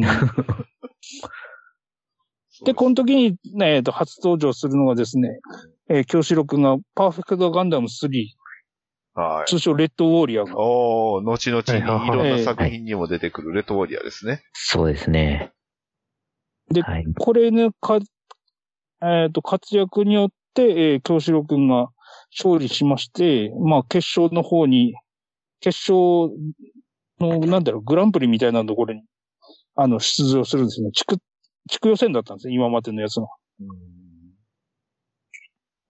で、全国大会に出てくるとですね、すごい、またあの、えっ、と、ライバルが出てきまして、おまあ、あの、例のごとく大阪の方の代表はですね、あの、さっきから出てくる天満兄弟3人。そうですね。あの、はい鎖、なんかね、あの、網タイツみたいなのをシャツそうそうそうそう。ロックな、ファンクな人なんですね。はいはい。で、実はそれに対抗するのは京都代表の牛若三兄弟っていうのが出てきましおー、京都だけに。はい。た。はいはい。で、これがまた MSV の大、あの、活躍がありまして、06R とか、F 型マインレイヤーとか、えーとえーうん。Z 型ザクとか、が出てきますし、相手の方は逆にあの 06R の 1A だから、いわゆる新松永の、えー、06R とかのプロトタイプドムとかが出てきますけど、へえ。最終的にこの、えっ、とね、牛若三兄弟っていうのはですね、あの、義経と、がモデルになってるらしくて、はいはいえっ、と、吉丸、静香、弁慶っていう三人兄弟なんですけども、はいはいはい。義経と静香御前と、ね、弁慶ですね。はい。はいはいで、その弁慶がですね、うんあの、敵を倒したら武器をあの集めるということで背中に看護を持っててですね、相手を倒したら相手の武器を、バズーカをこう、奪い取るのが趣味っていうことで。そう、あれですね。あの、それはね、あの、窃盗って言うんですよね。強盗ですよね。まあでもよくあるキャラだと思いますよ。愛やと思いますよ。ええで、実は、その、それで負けてですね、いろいろありまして、最終的に、あの、なんだろう、これ、ハンハイコンプリートモデルのパーツや長所を利用して改造したストロングパワーモデルみたいなのが出てきて、その、はええ。牛若兄弟が出てきて、これが、すえっ、と、いわゆる決勝戦のライバルになるんです。あ、ええ。急に廃校プロモデルっていうのはいろいろ出てきて情報が多いんですけど、まあ、なんとなくあの、ね、あの、プラモ教師で出てきたプラモはある程度は把握しといたんで大丈夫ですよ。ある程度。でね、ハイコンプリートモデルっていうのは、あの、多分ね、当時ね、あったで、あの、完成品そうの、そうそうがあったんですよね。うんうんうんあの、僕それの100式持ってましたもん。えあのね、え指が動くんですよ。そうそうそう。で、僕、この間、あの、中古ショップで、あの、06R2 を見つけて、はいはい。安かったんで買っときましたけども。うんあの、LR もマーク2とかもね、出てたんですよ。うん、確か、うん、ガンダム以外もいろいろ出てたんでね。ガンダム以外はバイファムがラインナップが多かったですねあ。ああ、はいなるほど。ウォーカーキャリアも出てたんじゃウォーカーギャリアも。はい。ギャリアは、あの、144分の1のプラモだと、あの、下は変形しなかったんですけど、うんハイコンだとちゃんと変形できるようになってましたね。素晴らしい。うんあんなに簡単な変形システムなのに。なるほど。で、ちなみにその、えー決勝の相手が牛若兄弟だってなった時にこっちが準決勝をやるんですけども、その時にですね、ちょっと、あの、うっかりですね、京志郎くんがね、あの、新幹線の中であの、間に合わせるようにヘビーガンダムを組み立ててたらば、ヘビーガンダム、あの、なんかあの、なんか嫌な予感がするって言った時によくパーツ落としたりするじゃないですか。はいはい。あの、自分たちの知り合いがピンチになったりした時。そうなんだ。はいええそその時にうっかり肩のパーツをなくしたらしくてですね。テえテリーマンのいわゆるあれですか？そうそうそうブーツの紐が？え靴紐が切れるやつと同じ。うん。で、壊れたとこは修正、うん。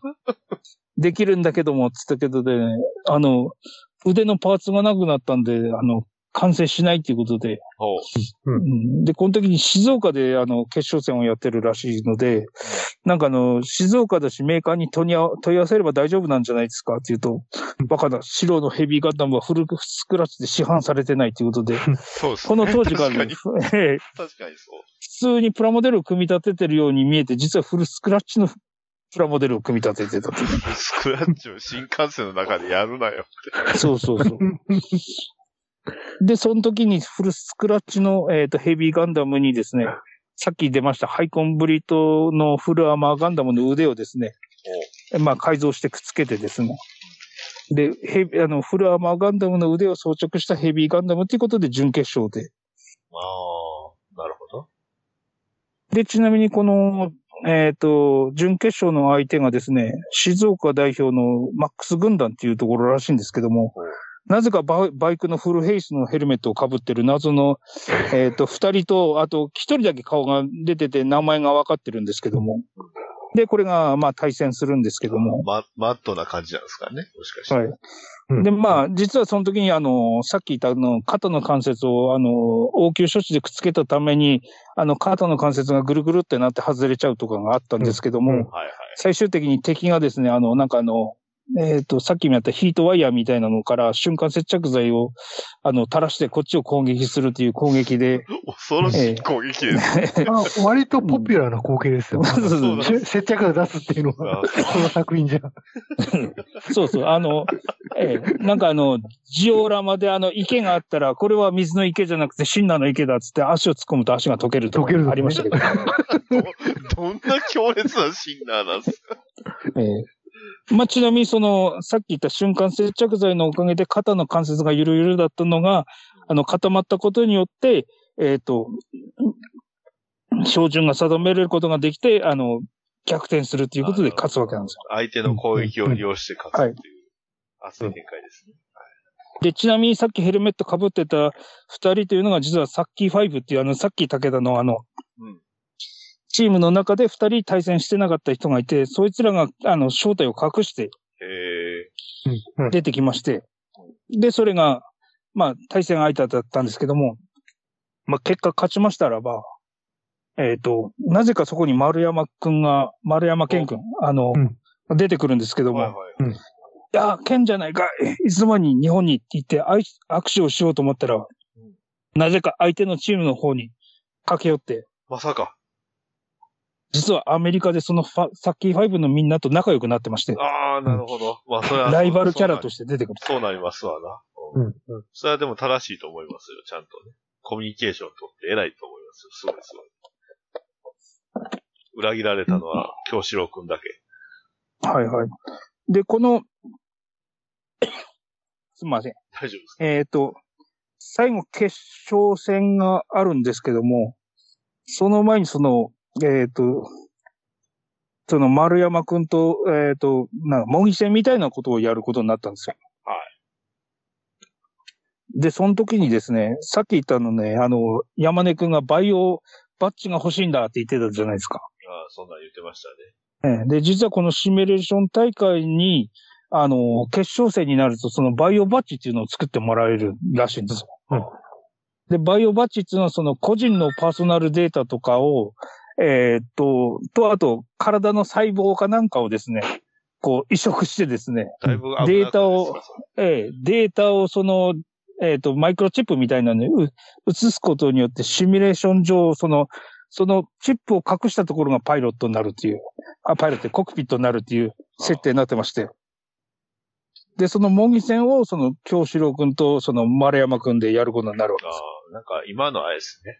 あの、VTuber とかのあの、モーションのあれみたいな感じですね。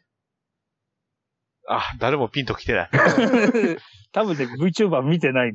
いや、いや、これ VTube よりね、サイコミュですよ、どっちかっていうと。そう、ああ、最高ぜぜ全体にだからスーツ着て、それでこう、モーションで、用にこう、なんですかね、ポイントを打つとかそういう系じゃないんですか？それをその、なんか、こっちのこうプラモに合わせたみたいな、そういういや、システムこれ漠然と説明で書い書いてあるだけで、具体的にどういうことかわかんないんですけども、今ちょっとそのページを今読みますけどね、バイオチップシステムって、正式名称がバイオチップはプラモコントローラー略して BCPC。えメモリーが記録した人間のデータからサイキックパワーを、フィールドを、えー発生させ、プラモをコントロールできるシミュレーションなのじゃって書いてます。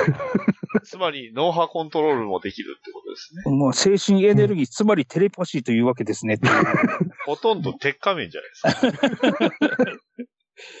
で、それをですね、あの、そのプラモデルの中に仕込むことによって、そこをダメージを受けなければ、今までだったらコックピットを破壊されれば負けみたいなシミュレーションだったものが、えっと、どこにつけても構わないということになりまして、えで、それで対戦するのがですね、えっ、と、丸山くんの方がブルーサンダーっていうあの、戦闘ヘリで、で、えっ、と、京志郎の方はエルガイムマーク2 72分の1スケールということで、同じ72分の1スケールなんですけども、ー、ちょっとでかいですね。えっエルガイム。ね。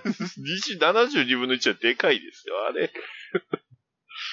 で、どっちも実はまだあの、キット化されてないやつで、お互いの作品を見て腕を上げたな、みたいな、はい。あの、心理描写があるわけです。なるほど。で、これがですね、えっ、と、シミュレーションでは、あの、ちょっと白くに不利かもしれんがっていうことで、ロサンゼルスが設定ということでですねあ、そのロサンゼルのあの、その空を、そのエルガイムマーク2とその戦闘ヘリがですね、えっ、と、飛び回って大活躍するんですけども、まあ最終的に、えっ、とですね、シロ君が勝つことにはなるんですが、あそうだ。うん。なぜかあの、えー丸山くんの方にはですね、ヘリの方にあの赤外線スセンサーがついててバイオバッジを見つけてやるぜ、みたいなんですが、はいはいうん。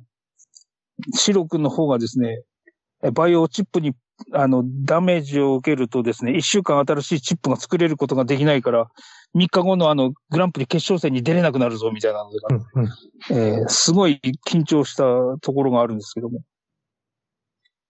まあ最終的にそのエルガイムマーク2が完全にフルスクラッチが完全変形できるようになってまして、で、なんだかんだ言って、えっ、と、シロー君が勝つんですよ。これもなかなかね、いろんなところがあるんですけど。はい。はい。どどうなるんすか？全部説いやまあ明するんでしょ、いえいえ、もう、もう、もう、こんな感じですね。いや、そこまで説明したなら、もっとなんかさ、例えば武者ガンダムの話とかしないんですか？そういう武者ガンダムはまだ、もうちょい先。の。あ、まだなんですか？はい。えまだなんです。まだなんですか？まだなんですよ。ワールドシミュレーション大会では武者ガンダムは出てこないんですよ。え半分ぐらいですよね、多ー、分ね。えー、ここで半分。今、今6巻ですね。6巻のど真ん中だからほぼ今半分。録画で言うと、もう録音で言うと、もう1時間15分喋っとんですよ。で、その、あの、いわゆる丸山くんと京志郎くんの戦いで、まあ、ちょっと京志郎くんも心に傷を負ってしまったということで、ああのーこれを回復させるためにですね、あの、出てくる、あのものがあるんですけども、これがですね、えっ、と、その、えっ、とね、ロボットの京志郎くんっていうのが出てくるんですよ。え ーちょ、ちょっとうん待って。うんちょっと待って、よ予想外の範、あれ？変な、変な方向からボール来たぞ。どういうこと？えサイボット京志郎くんということでですね、うん。あの、プラモ京志郎そっくりのロボットがいましてですね、人を辞めたんですか？あれ？いや、違うんです。よ。ひ人型で、京志郎くんそっくりのロボットをなぜかその、あの、さっきのあの、ミント会長が作ってですね、なんで？ええで、トレーニングをするらしいんですよ。人権は ええ？うん。多分、サイボット京志郎とかでず検索すると出てくるかもしれないですけど。何がこの時流行ってたんでしょうね。なんか、うん。ターミネーターかなんか流行ってたんですかね。あ時代的にそうかもしれないですね。あーうんうんうん。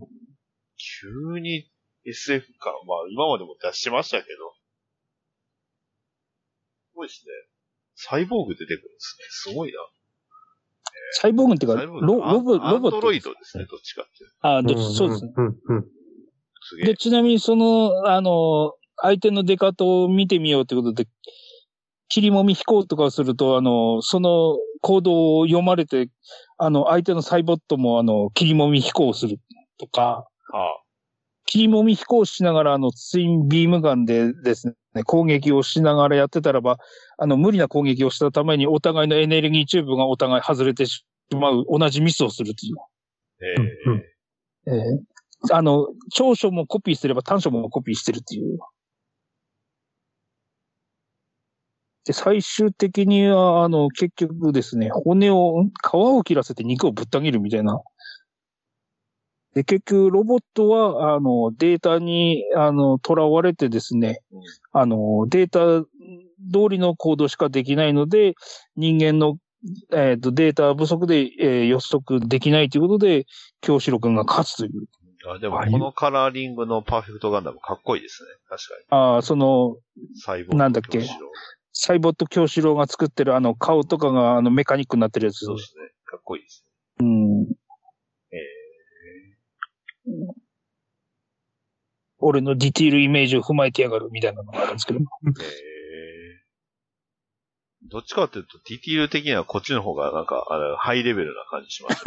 まあそうです、そうなんですけど。で、ちなみにこのサイボット京志郎にプラモ京志郎が勝ちまして、で、いざ、あの、いわゆる牛若兄弟、三兄弟との決勝戦ということになるんですけども。大会中でしたね。そうそうそうそう そう。大会中なのになんか結構余計なことずっとしてますよね。はいはい。で、でその時にに。三兄弟。三兄弟と、えっ、と、決勝戦になるんですけども、その時に、えっ、と、味方が使ってるのが、パーフェクトガンダムとうん、パーフェクトガンダム2、パーフェクトガンダム3っていう風になってるんですけども、このパーフェクトガンダム2っていうのが実はフルアーマーガンダムで、パーフェクトガンダム3っていうのがさっき言った通りのレッドウォーリアなんですよ。うんうん。あの、多分ね、パッと聞いてる人では絶対今の意味分かってないと思う。まあ、要はその、今までみんながね、特に MSV で知ってるフルアーマーガンダムって、要はこのプラモ京志郎で出たパーフェクトガンダムマーク2だったっていうことですよね。そうなんです。実は初出がこれでしてですね、うんあのデザインのあの、はあれですけど、色がね、全然違いますからね。はい。あの、いわゆるメタ的な話をするとですね、その、パーフェクトガンダムの一番最初のデザインをした人っていうのはですね、あの、アニメーターの板野一郎さんってはいはい。いらっしゃるじゃないですか。うんマクロスの板野サーカスの人なんですけども、あの人が、あの、デザインしてるやつを、その、いわゆる原作のクラフト団っていうとこが、あの、クリーンアップして、パーフェクトガンダムのデザインを完成させてまして、で、それを見てですね、その、パーフェクトガンダムは、いわゆるおもちゃ前としてる部分があるので、これを実際の、まあ、ガンダムの MSV に落とし込んだらどういう風になるんだろうみたいなので、作ったのがフルアーマーガンダムらしいんですよ。うんなるほど。うんうん。で、ちなみにこれをデザインしてるのは、あの、小田正宏さんって言って、あの、まあ、ちょっと今回全然説明してないんです今までにも何回も出てるんですけど、実はあの、ストリームベースって言ってですね、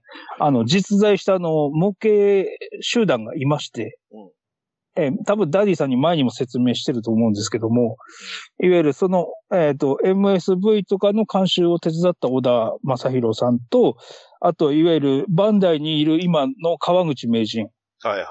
川口さんと、あとあの、高橋正也さんつって、確かね、モデルグラフィックスの初代編集長だったような気がするんですけども、古い話をするとですね、コミックボンボンに載ってたですね、うんあの、モビルスーツ戦記って言って、近藤和人さんっていう、はいはいはいあの、リアルな漫画を描いてる、あの、漫画があるんですけども、これの原作をしてた人がね、確かこの高橋正也さんなんですよ。なるほど。なるほまあちょっと、ええ、すいません。脱線したんですけども、なんか他の3人がちょっとやっぱコロコロ派なので、このストリームベースとかにあまりこう、食いつきがないので、この辺でさらっと流してしまいますけども。で、それでですね、さっきの、えっ、と、いわゆる、えー牛若三兄弟が出てきまして、そっちが、えっ、と、使ってるのが、えっ、と、さっきと同じ、えっ、と、弁慶がドムで、で、吉丸が、えーゲルグで、静香がグルーンってこれなんですかね？ど。で、あの、エルガイム、エルガイムかなんか多分そういうのやつだと思うんですけども。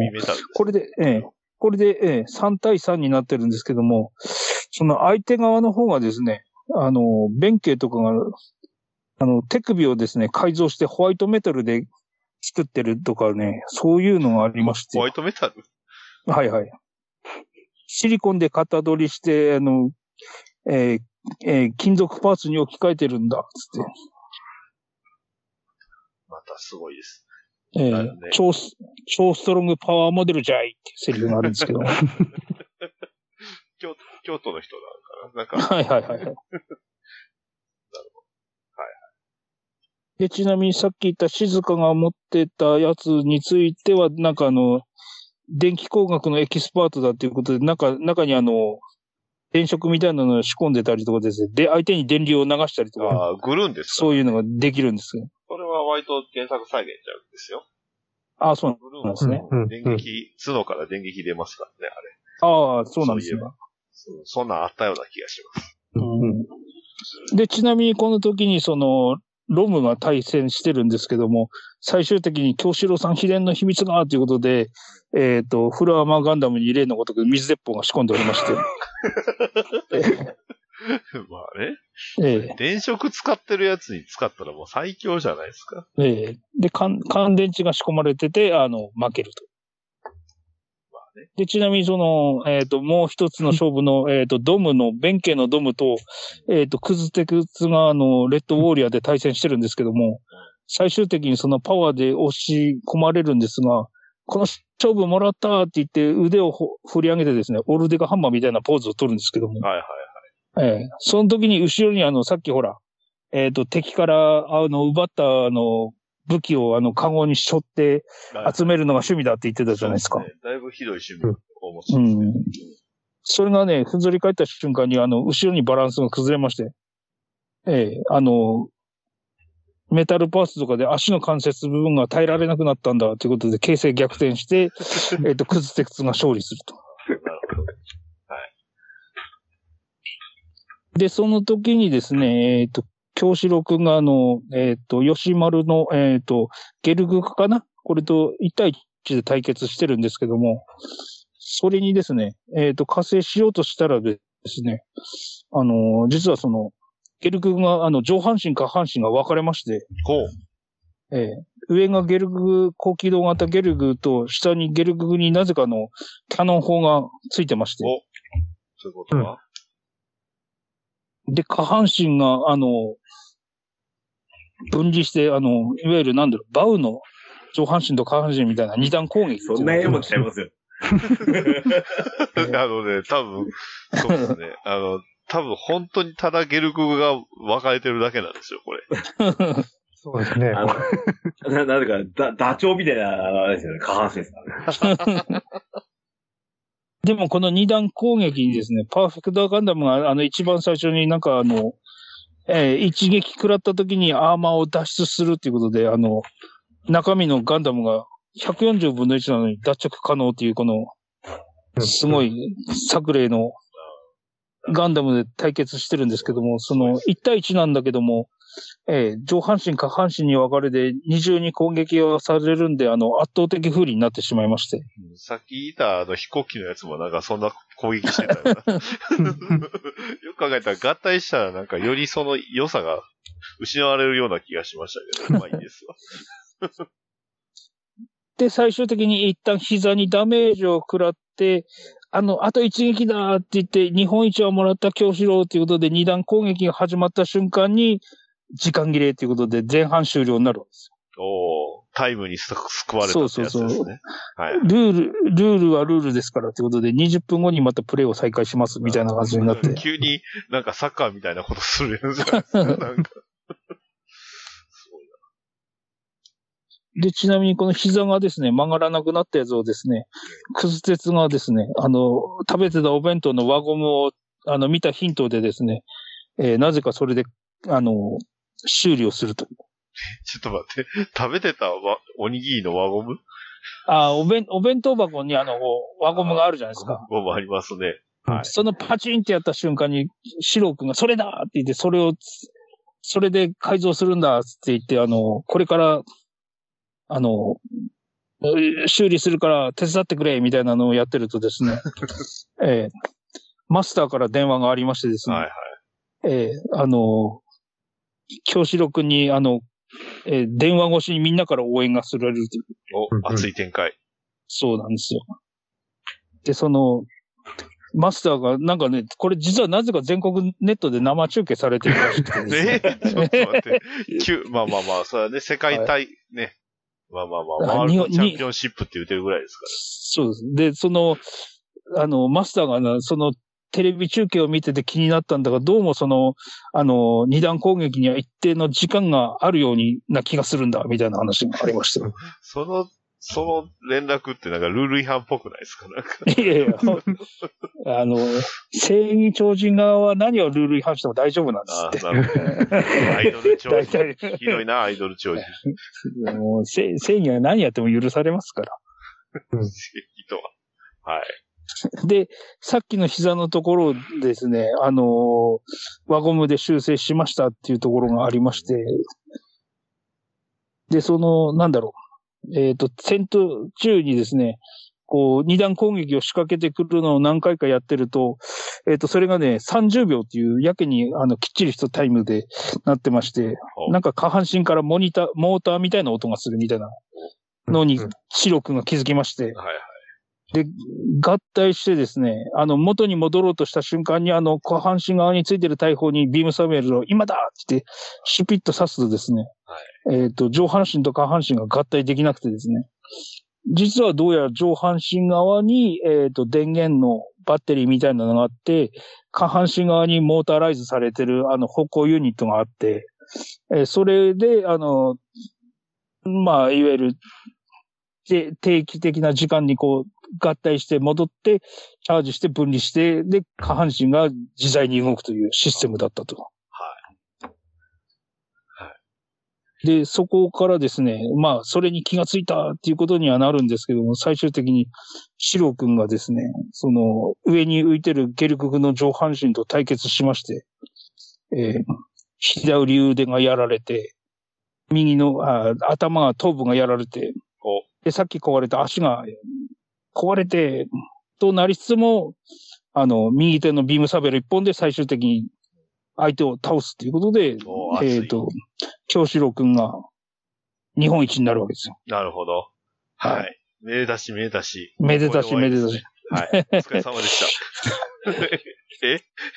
で、ここでワールドシミュレーション編が終わるんですけども、はいはい。えっ、と、ケンタロスさんとカステルさんは、この辺はもうご覧になってたところで何でしょうここはよ、読んでましたね。かろうじて。かろうじて。あこの後にね、全くわからなくなってくるから。この後から先行きが怪しくなってくるんですよね。み未知のゾーンに入っていくわけです。いやーだってね、それこそあの、昔、なんか食玩かなんかであの、プラモ京志郎のこう、ね、フィギュアとかがついてる、なんかおもちゃみたいなの売ってたじゃないですか。あれに出てきたスカルザクとかってまだ出てないですよね。あー、もうそれ出たん、ですか？多分事前に画像を送ってたやつだと思うんですけども、はいはいうんうんうん。これはね、もうちょっと先ですね。あ、ほらほらね。はいで、まはいはいだ武者も出てないんでしょ？そうそうですね。そうですそうですね。まだこれ、序の口ってこと？だ。そうそうそう。恐ろしすぎますね。はいはい。なんか、今のでなんか、もう終わった感ありますよね。お腹いっぱいでしょ、もう。ですよね。なんならあの、マクロスというところのあの、ね、ああのあたりじゃないですか。大体わかると思うんですけど。はいそこから、あれみたいな展開になるみたいな。ね。まあでもあれじゃないですか、これ、ドラゴンボールでいうところの、あの、一番最初のピッコロを倒して、あの、父と結婚して、あの、まだちょっと続くんじゃぞのあたりの話ですよ。でも、それは別にそこが一番の盛り上がりじゃないじゃない。ええやっぱりね、フリーザとかセルとかで盛り上がるじゃないですか。うんうんだから、これ、プラモ教師用の一番の盛り盛り上がりって、まだあるんですか？それは。やっぱまだええ続く。実は、で、ここでほら、あの、京志郎くん、日本一のモデラーになるじゃないですか。うんなったじゃないですか。で、さっき話してたあの丸山健とか、あのアメリカから帰ってきたっていう話があるんですけど、なぜかというと、実はこれ、実はあの、さっき武田が日本に帰ってくるんですよ。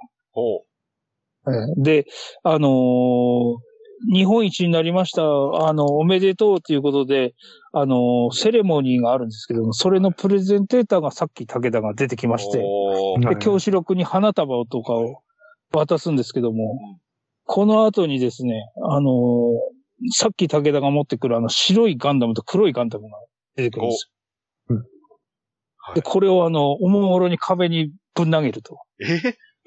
そしたら白い方の、あの、いわゆる普通のプラスチックで作ってるやつはバラバラになるのに、黒いガンダムは全然壊れないっていう。いやいやいや、そんな、プラモデルを壁にぶつけたらあかんでしょ。そうそうそうそう。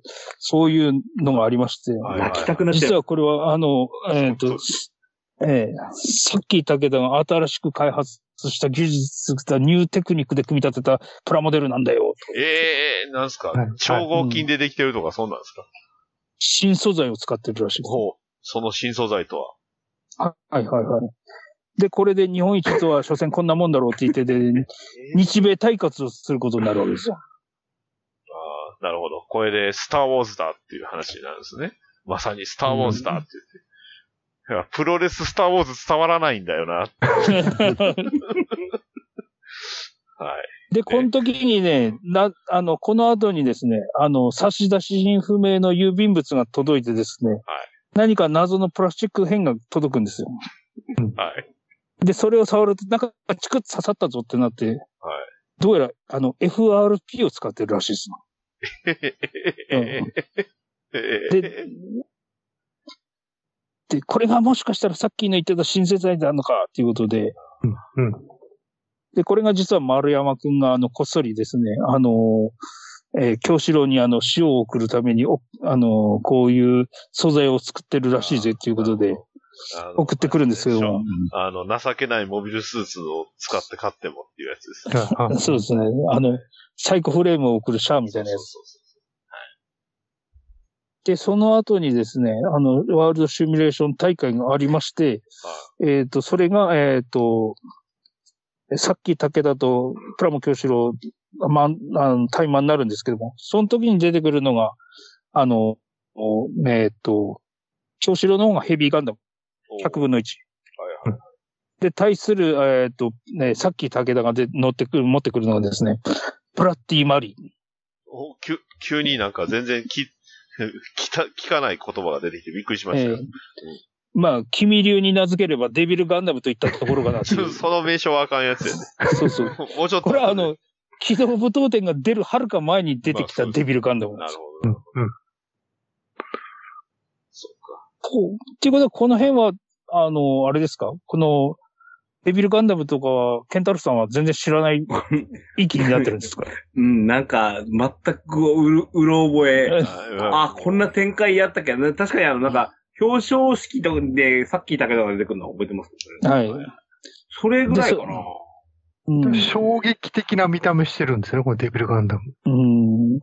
多分これ、さっき最初に送ってた画像の中にあると思うんですけども、えっ、と、腕が4本ぐらいあってですね、赤茶色っていうかあの、やつがあったと思うんですけども、ちなみにデビルガンダムって普通に画像検索すると出ないんで、ちゃんとさっきってつけましたけどね。はい。わあ、すごいな。は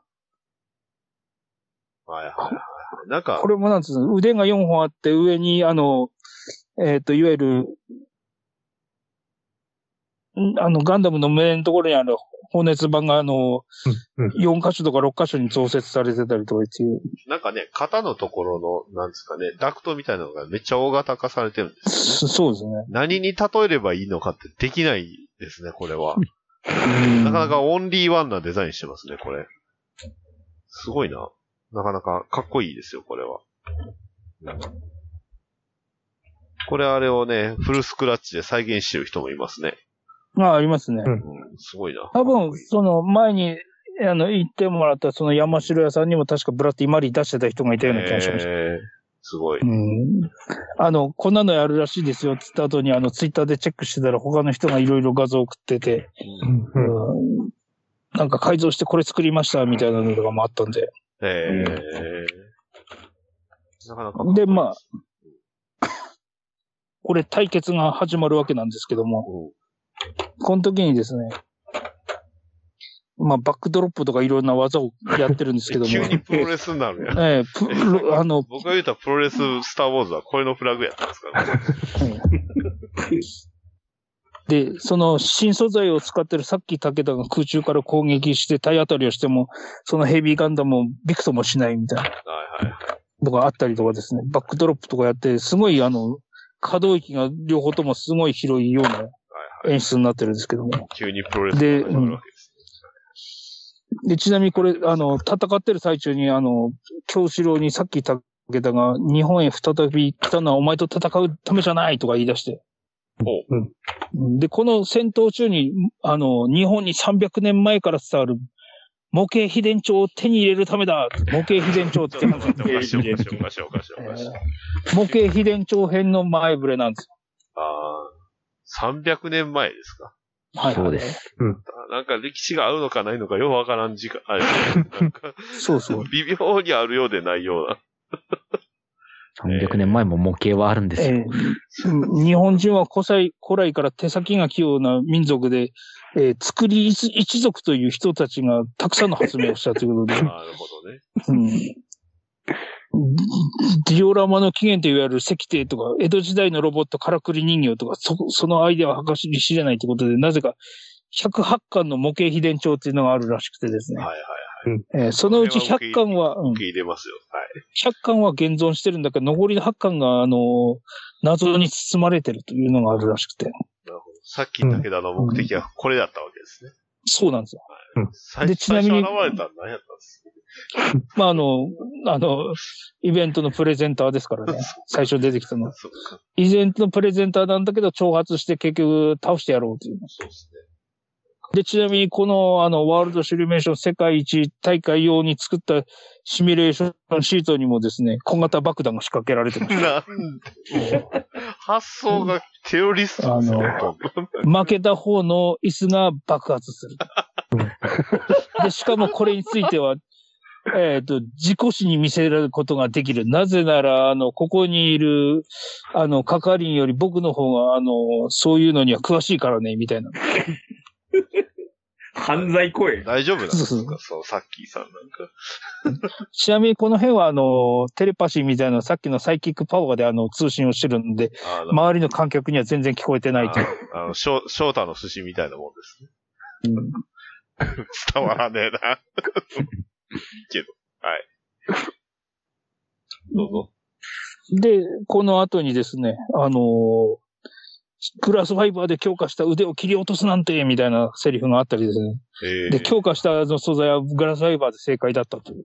ああ、なるほど。グラスファイバー使ってたんだ。うん。うんいわゆる FRP ですから。で、ちなみにヘビーガンダムの方がラリアートでですね、デビルガンダムをぶっ飛ばしますと、うん顔の表皮が剥がれてるということでいや、これ、おかしくないですか？これさすがに。デビルガンダムの顔の下におぞましいもう一つの顔が覗いています、みたいな感じになりまして。うん。なんか、あの、顔の、あの、装甲を剥がすとですね、なんか、ハゲダオさんっていうか、エイリアンみたいな 気持ち悪い顔が出てきましてですね。だいぶ、だいぶおぞましい感じになってますけど。で、これが、あの、口から、あの、あの、へ謎の液体を、あの、流し込むんですけど、これが液状ラテックスということで、うわうん、え、ゴム？ええそうそうそう。で、毒液が回るようにっていうことになって、ラテックスが染み込んだらば関節が動かなくてですね、えっ、と、ヘビーガンダムが倒れちゃうんですけども。で、これで、あの、デビルガンダムの方がビームサーベルでこう切り裂こうとすると、実は動けました、みたいな感じで。あれですかね、うんあの、やっぱエイリアンが流行ってたんですかね。うん。で、な、なぜかそのポリキャップとかの関節を使ってないで、あの、なんかあの、関節部分は糸ハンダを使ってるから、あの、動けるんだ、みたいな。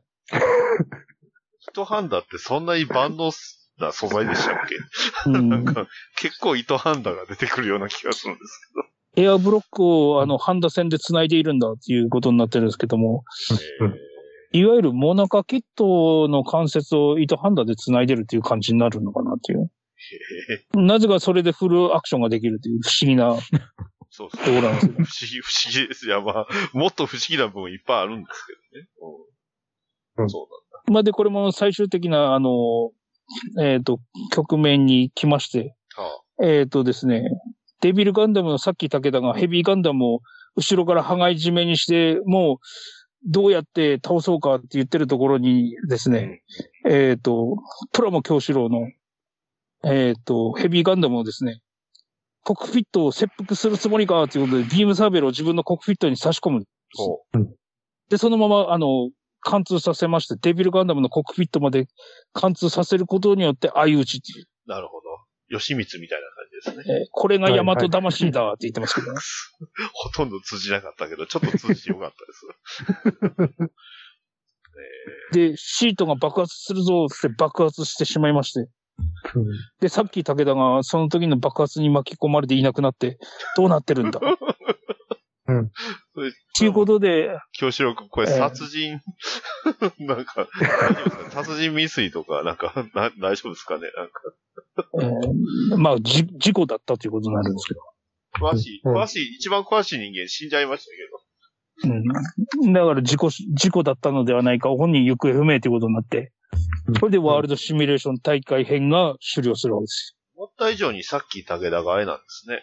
あの、スポええーツマンシップがないんですね。補足ですよね。よ。はい。うん。なんかね、そう。はいひどい話です。はい、さっき武田はライバルとして出てくるんですけど、うん。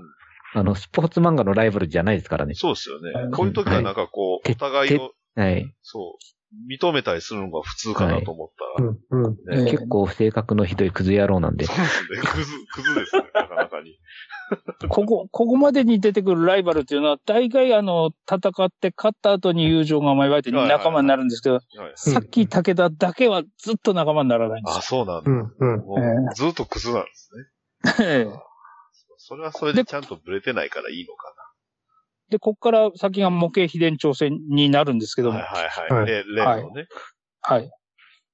で、すいません。ちょっとここで休憩入れていいですか？トイレ、トイレ行きたくなっちゃった。ちょっとじゃあ、あの、一旦止めます。すいません。おっさんになっても、まだガンプラなんか作ってるんですか？いつまでも男の子みたいでいいですね。おっさんがガンプラの話をする番組、好評配信中です。はい。えー、ね、物語は危険な領域に突入ということで。一体ね、今後どうなってしまうのか、そしてね、はい300年前ってそもそも、ね、えー、どれぐらい前なのかっていうのも気になりますけど、そういえばなんかね、えー徳川っぽい人が出てきたような、ということで、じゃあ、桑田さん、この続きは一体どうなるんですか、はい。あの、そこの、さっきから言いました、模型秘伝長編っていうのが出てくるんですけども、はい。これは実は木の巻っていうところが始まるんですよ。ほうで、えっ、とね、モアイ君っていう、えっ、とね、青し、あれだね、油すましみたいな顔した、急に、急に、急に新キャラぶち込んでくるんですね。なぜかあの、京志郎君にあの、対決するっていうことで、はえーあの、どんなキットを持ってきたんだって言ったら、日東の油すまりだったりだったりして、みたいなクスクスとかやってたんですけども、あの、全身木でできている144分の1の木製ガンダムっていうのをい。わ、すごい。ね、作ってくるんですよ。はで、手首だけゴム製っていうことになってて、で、それに対する京志郎君はですね、あの、えっ、と、ガンダムマーク2、しかもあの、無発泡ウレタン樹脂で作ったフルスクラッチだぜっていう。い。あもう、もうすでにマーク2出てるってことは、もうあれですね。あの、ゼータガンダムは、はあの、放送はすでにやってるんですね。始まるか始まらないかぐらいのところだと思うんですけど。うん。で、この木製のガンダムと、えっ、と、えーいわゆるレジンキット、あの、無発泡ウレタン樹脂ってあの、いわゆるレジンのことなんですけども。いいですね。はい。えーで、これが対決するんですが、はい。えーその無発泡ウレタン樹脂が、あの、瞬間接着剤じゃなくてくっつかなくなるんですけども、これがく瞬着でくっつけることによって、あの、衝撃に弱いという弱点がありまして、うんうん。うん。で、最終的にですね、あのー模型秘伝長のその、木の巻の技術を使ってるらしいんです、このモアイ君の方はですね。うんああ、なるほどね。うんで、その木製のガンダムがですね、箱根細工のごとくあの、変形しましてですね、なんか真四角みたいな感じにガチャンガチャンガチャンって変形するんで、はいはい。うん、まず最高ガンダムがない時代だと思うんですけども、うん。うん。ええこれがあの、えーっと、プラモ教師郎に負け、あプラモ教師郎が負けちゃうんですよ。火の巻の威力だ結構負けますよねうん結構負けますよね。一回負けて、それでリベンジして勝つみたいなのが多いですから。で、実はその、えっ、と、いわゆるシミュレーションの、えーチャンピオンになったらば少年プラモ同盟の会長に京志郎君がなってたんですけども、お前に会長の資格はないみたいなことを言われまして。急に、急に出てくるやん。はい。で、その、えっ、と、モアイ君がいるところが箱根に住んでるらしくて。で、箱根に、えっ、と、行って、今度、京志郎の方がリベンジするんですよ。で、さっきのあの、うーんと、えっ、と、金の木製のガンダムを作ったんですけど、モアイ君が、えっ、とね、なんか無敵球っていう名前の木の玉を作ってるんですけども。で、これがですね、えっ、と、えープロモデラーの小沢克美さんっていう人がですね、立ち会い人ということで、えーっと、まあ、その、なんだ、さっき言ったモアイ君のところの箱根に来まして、模型秘伝帳をかけて、えーっと、リベンジをするわけですよ。うんで、これがですね、統計のやり方でやらせてもらうということで、なぜか、あの、妖怪みたいなおばばが出てきましてですね、呪術みたいなのでシミュレーションをやるんですね。はい。で、これで対戦するのが、実はさっきまで言ってました、ようやく出てきました。ここで一番最初に出てくるのが武者ガンダムなんですよ。ああ、ここでやってみてきた。ここで出てくるんですね。で、モアイ君は何かあの、ドラゴンみたいな、あの、いわゆる日本の竜なんですけども、これで対決するっていうことで、シミュレーションっていうことで、なんかしない、呪術で炎の中にあの、映像が出るということで、まあ、ももはや驚かんと思ったんですけど、うんちょっと、うんちょっと驚いてますよ、僕は。ねちょっと、え、あの、プラモ教師用ですよね、これ。まあ、気使ったプラモじゃなくないですか？その話をすると、実はですね、この武者ガンダムが何でできているかというと、胴体が胴体があの、えー硬質のスポンジで出て、で、あの、両手足は消しゴムを削り出して作ってるっていう。嘘でしょ。で、あの、さっき言ったあの、モアイ君の方の出てる竜の方はですね、竜の模型が、あの、中が中空になってまして、それの中に木さっき言ってた無敵球っていう木の玉が入ってまして、それの中のどれかがコックピットだということで、え、なんでそれで戦えるの？はい。で、それでなんかこう、あの、切り刻んでやるって言って、木の巻なのになぜか木の無敵球をシャキーンってやると、あの、刃が出てきまして。それでさっきのスポンジとか消しゴムの手足をバリバリバリって切ってたらば、中に芯になるのが金属の玉が入ってる。木じゃないんだ。そうそうそう、そうなんです。で、ボディが軽すぎるためにコックピットに鉄球を入れてバランスを取ってるっていうことで、えー木と鉄の、あの、無敵球と鉄球が、あの、勝ち合いをする、するっていうことでですね、うんうんあの、正面からガチでぶつかり合うんだけども、あの木は鉄より硬いのか、みたいなのがあって、これが模型秘伝長の、あの、技術なんですね。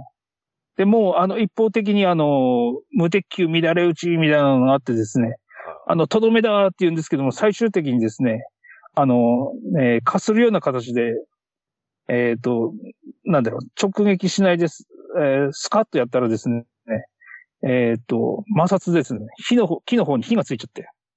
モアイ君のコックピットが、えっ、と、火がついちゃったってことで、えっ、と、京志郎君が勝つわけなんですよ。はい。で、これで、あの、模型秘伝帳を手に入れたんだ、つって、さっき言った小田克美さんが、あの、京志郎君を家まで送り届けてやって、あの、ありがとうございましたって別れたとすると、模型秘伝帳が実は開けたら中身が真っ白だ。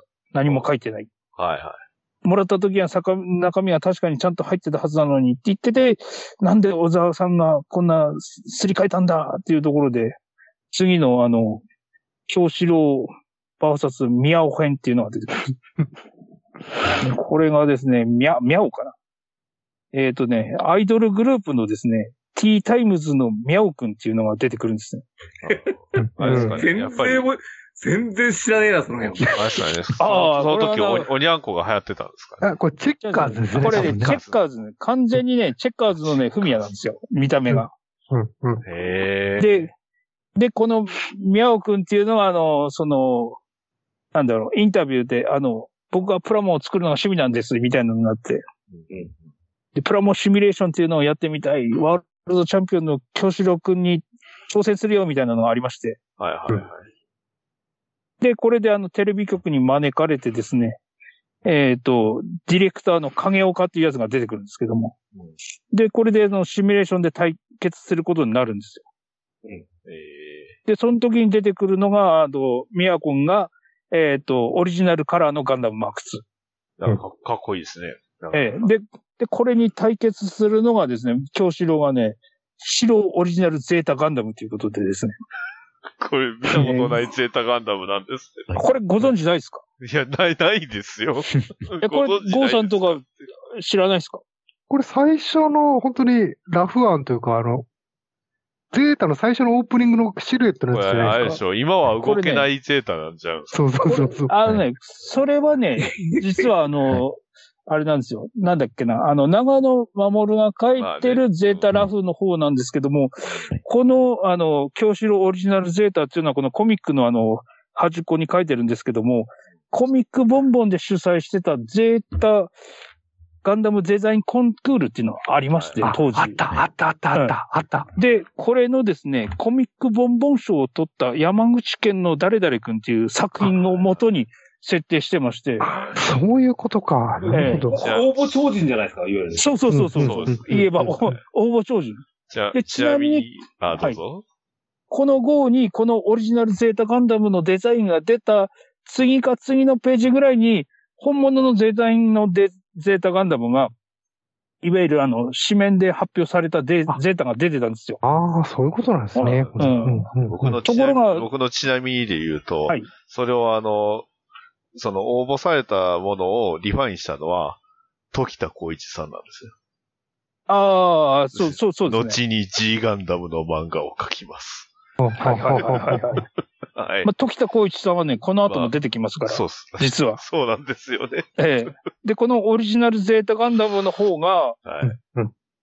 僕的にはかっこいいなと思って、あの、いい本編に出てくるあの、いわゆる、テレビに出てくるゼータガンダムは、変形したらこうなりますっていうのが、あデザインが出たんですけども、なんかこっちの方がかっこ悪いなって当時は思ってました。いや、でも、この、ね、あの、京志郎版ゼータもなかなかにいいデザインしてますよ。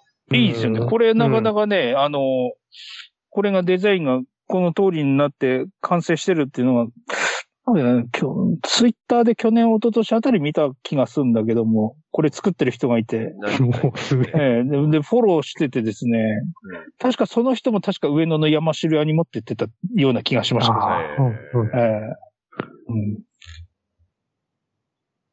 で、これでシミュレーションで対決するんですけども、うん。最終的にですね、京志郎くんが勝つんですが、お、アイドルになっちゃった。アイドルの、えーっと、えー乗ってるマーク2の方がですね、中国憲法旋風脚っていうのをやるんですえよ。、突然ストリートファイター？あれ時代的におかしいないですか？うん。これがね、足にね、ジャイロのコマを利用したスピン機構が仕組んであって、ああの、これでかい、ものすごい回転があるっていう。燃えよドラゴンとか流行ってたんですかね。あの断面図みたいなのね、足首にジャイロ機構が入ってこんな安定したスピンなのかって言ってんだけど、どう考えてもこんなところにジャイロが入ってると、普通に稼働できないんじゃないかと思うところもあるんで。ジャイロって言葉を使ったらね、ええ騙されるなんかね、は、流行ってた気がしますよ。地球ゴマとか言ってね、この当時。うんうんうん。で、最終的にはその、えっ、と、ビームヌンチャクでですね、その回転を止めて逆回転にすることによって、燃えよジャイロとケンじゃない燃えよドラゴンじゃねえですか。ジャイロと体の軸が逆回転することによって 足が壊れたということで、えー、京志郎くんが勝つんですが、ブルース・リーが流行ってたんでしょ。勝つんですが、これが、あの、録画でして、放送日に放送されると、なぜか旋風客で、あの、京志郎くんが負けてるテレビですね。っていうことになる。テレビですね。うんうんまさにテレビです。うんで、この後にですね、あの、リベンジっていうことで、あの、不死身のゴーストスーツっていうのが次に出てくるんですけども、すごい。さっき言った影岡っていうやつがですね、あの、悪いやつでですね、あの、もう一回、あの、対決させるんだということで、えっ、とね、これ野球場のダイヤモンド、えっ、と、これね、また甲子園球場みたいなデザインのバンダイ球場というのがありまして、ついにバンダイが球場を持ちうんました。よかったっすその、ね。よかっ。その、いわゆるあの、えっ、と、一塁から、あの、三塁までのダイヤモンドのところに、あの、えー近未来のジオラマを作りましてお、これにまた例のごとく火薬を仕込んでおりまして、嫌な予感がしますね。この人を辺、傷つけることに躊躇がなさすぎるんですよ。やつですよ、これは。爆発じ、えー爆発事故を起こすのはプラモ教師郎だよ、ということで。うんうん。で、まあ、あの、対決するんですけども、これの時に出てくるのが、あの、100分の1スケール、ハイザック改造タイプということで、背中が木製のランドセルで渋く締めてると。あ、木で製って宮尾君木製ってどうせ木でしょ？ああ、そうそう、木、木で作ってるやつあ。の、パターン、あっちじゃ、ジュピターじゃないんでしょ？木製じゃないです。そっちの木製じゃなくて、ええ木でできてるランドセルを背負ってるハイザックと、えっ、と、ノーマルのゲルグが対決するんですけども、その時にですね、あの、トンネルが垂直に回転してマンホールになるんですけども、その時に、あの、100分の1で、あの、さっき言ったほら、あの、手がグーだったらどうやって掴むんだみたいな話があったじゃないですあ、あかり。ましたね。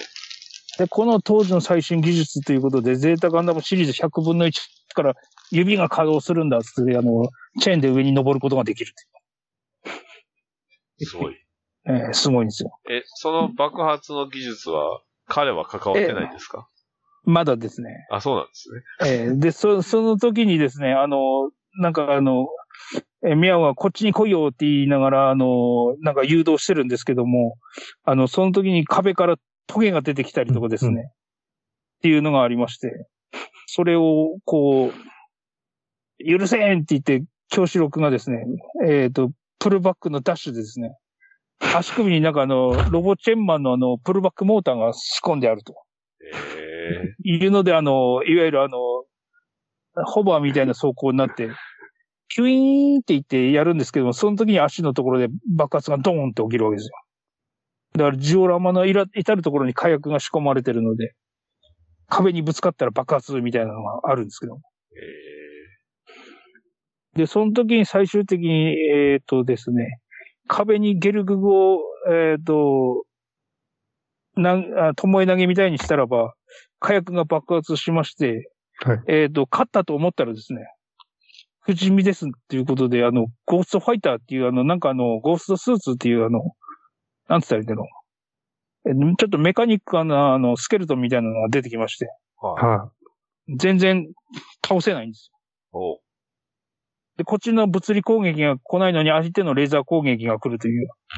で、手足をもがれてですね、最終的に、あの、コックピットをやるんだつってコックピットをやられたと思ったらば、なんかゴーストスーツの後ろになんか光の光源があるということで、はで、実はそこになんかコックピットっていうか、あの、壁からのところからコックピットに、あの、ビームを受けるんですけども、さっきの木製のランドセルが、えー箱根在庫のごとく変形しまして、飛行機になってこっちにコックピットがあって、その壁のホログラフィーのところの発射口みたいなところにぶつけて、えっ、と、京志郎くんが勝つという。これ、あの、誰か伝わりました？これ、ちゃんと。多分ね、見ながら喋ってるんで、あの、見てない人はわからないんじゃないかな。そう絶対無理じゃないですか？ええ聞いてて、ほんま、マジで意味わかんねえって思いながらえーもう、ほとんどプラモじゃねえなって思いないがらやもうプラモじゃない。のもそうですけど、なんすか、うんゴーストって。えーまあ、この辺はね、読んでいただくと面白いとどう思いますよ。やって読めっつ？ゴーストは、あれですね、あのね、ターミネーターの中身ですよ、要は。見た目あーそうは。そうね一番わかりやすい。で、それを壁からホログラムで投影して、実は実体がなくて、そう、はい投影機、投影機兼レーザー射出機が敵の本体だったっていう、あそういうことですね。そういうお話です。っありがとうございます。ありがとうございます。てことです。いいですかね。はい。で、その、えっ、と、さっき言ってたあの、影岡っていうあの、ディレクター、悪いやつが出てくるんですけど、これがあの、えっ、と、例のごとくあの、変装してる亀を、顔をバリバリって破くわけですよ。はい。うんそうすると、実はこれは模型秘伝帳は、ヒゲのプラモ怪人こと小沢克美がいただくぜっていうことで、うん小沢さんが盗んでったっていうことで。そうなんだ。小沢さん、ええそういう人だったんです。小沢さんだったの。うんちなみにこの小沢さんっていう人も実際のプロモデラーでして、ええあの、有名な、プロモデラー、プロモデラーを、あれですね、敵役にしてたんですね。あの、有名なところで言うと、最終的にあの CG クリエイターかなんかやってて、一番最初のマスターグレードのガンダムってあの CG で、あの、うんプラモのパッケージあったじゃないですか。あれの CG 作ったのがこの小沢克美さんらしいんですよ。へえ結構有名ですよね。有名うん、うんですよね。そんな人が、ヒゲのプラモ怪人扱いされてる。あ、でもあの、プラモ教師郎っていうかコミックボンボンのその、さっき言ってたほら、えっ、と、パーフェクトガンダムを作ろうとか、あの、なんとかを改造しようみたいなあの、ちょっとしたコラムみたいなコーナーがあるんですけども、うんええ、ひ、ヒゲの怪人のプラモデル改造コーナーみたいなのが、あったん、うん、うん。だからその時に出てきた時にもあの、ヒゲの怪人ってじ自分であの、名乗ってましたから、はいはいはい。で続きましてですね、はい。模型秘伝帳土の巻が出てくる。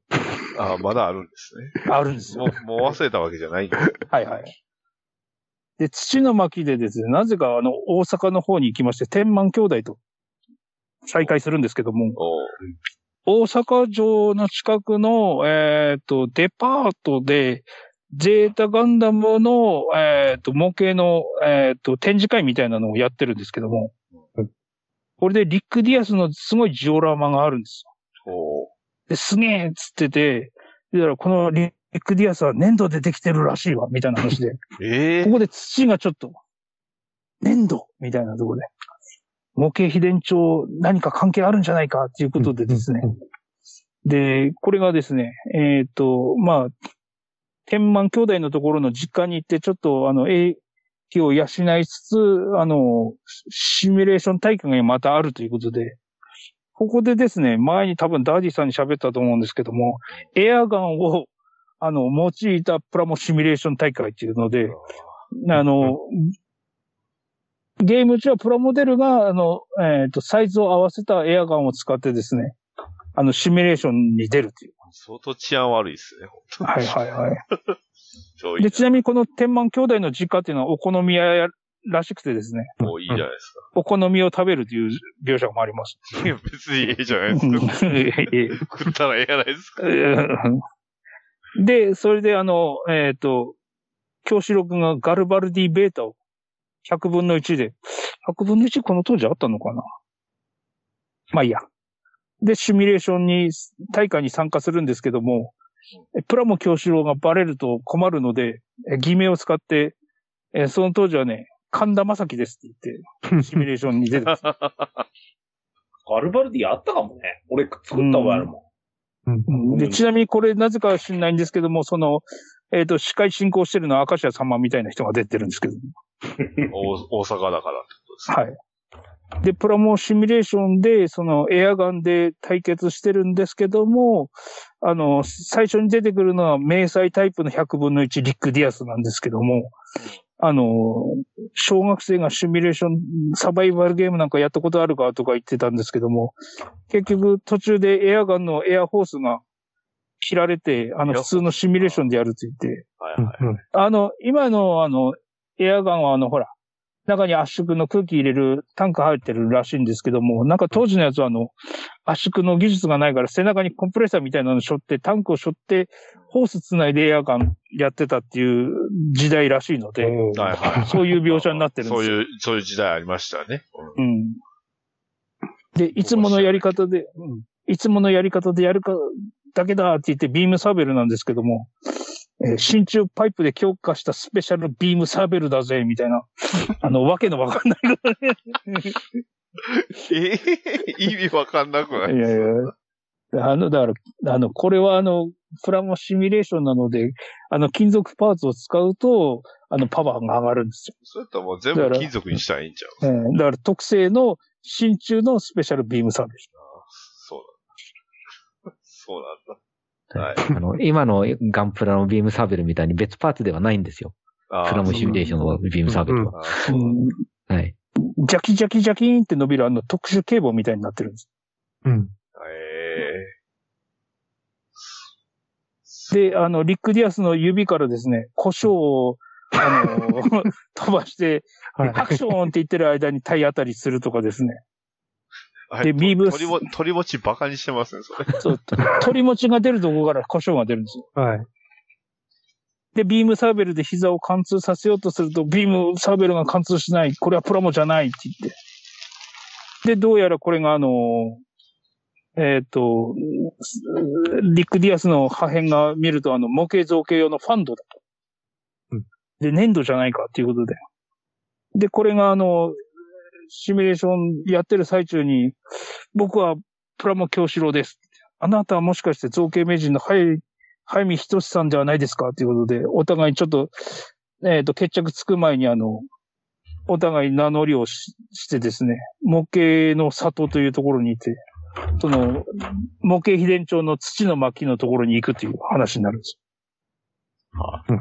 はい。で、この、早見仁さんっていう人もこれプロモの実在するプロモデラーどでして。どんどん実在する人だし、その最初の方のね、さっき武田とか山根くんとかいなかったけど、急に実在する人いっぱい出し出しますよね。で、その模型橋の里というところに行くんですけども、はいその時にですね、あの、京志郎くんと早見さんが二人の指示してるバイクを、えっ、と、さっきのあの、ヒゲのプラモ怪人小沢さんが追いかけてると。はで、すごいえっ、と、ですねぞその造形橋の里というのが、あの、関西にあるらしくてですね。あ 知らなかったです。ええ僕関西住んでますけど知らないです。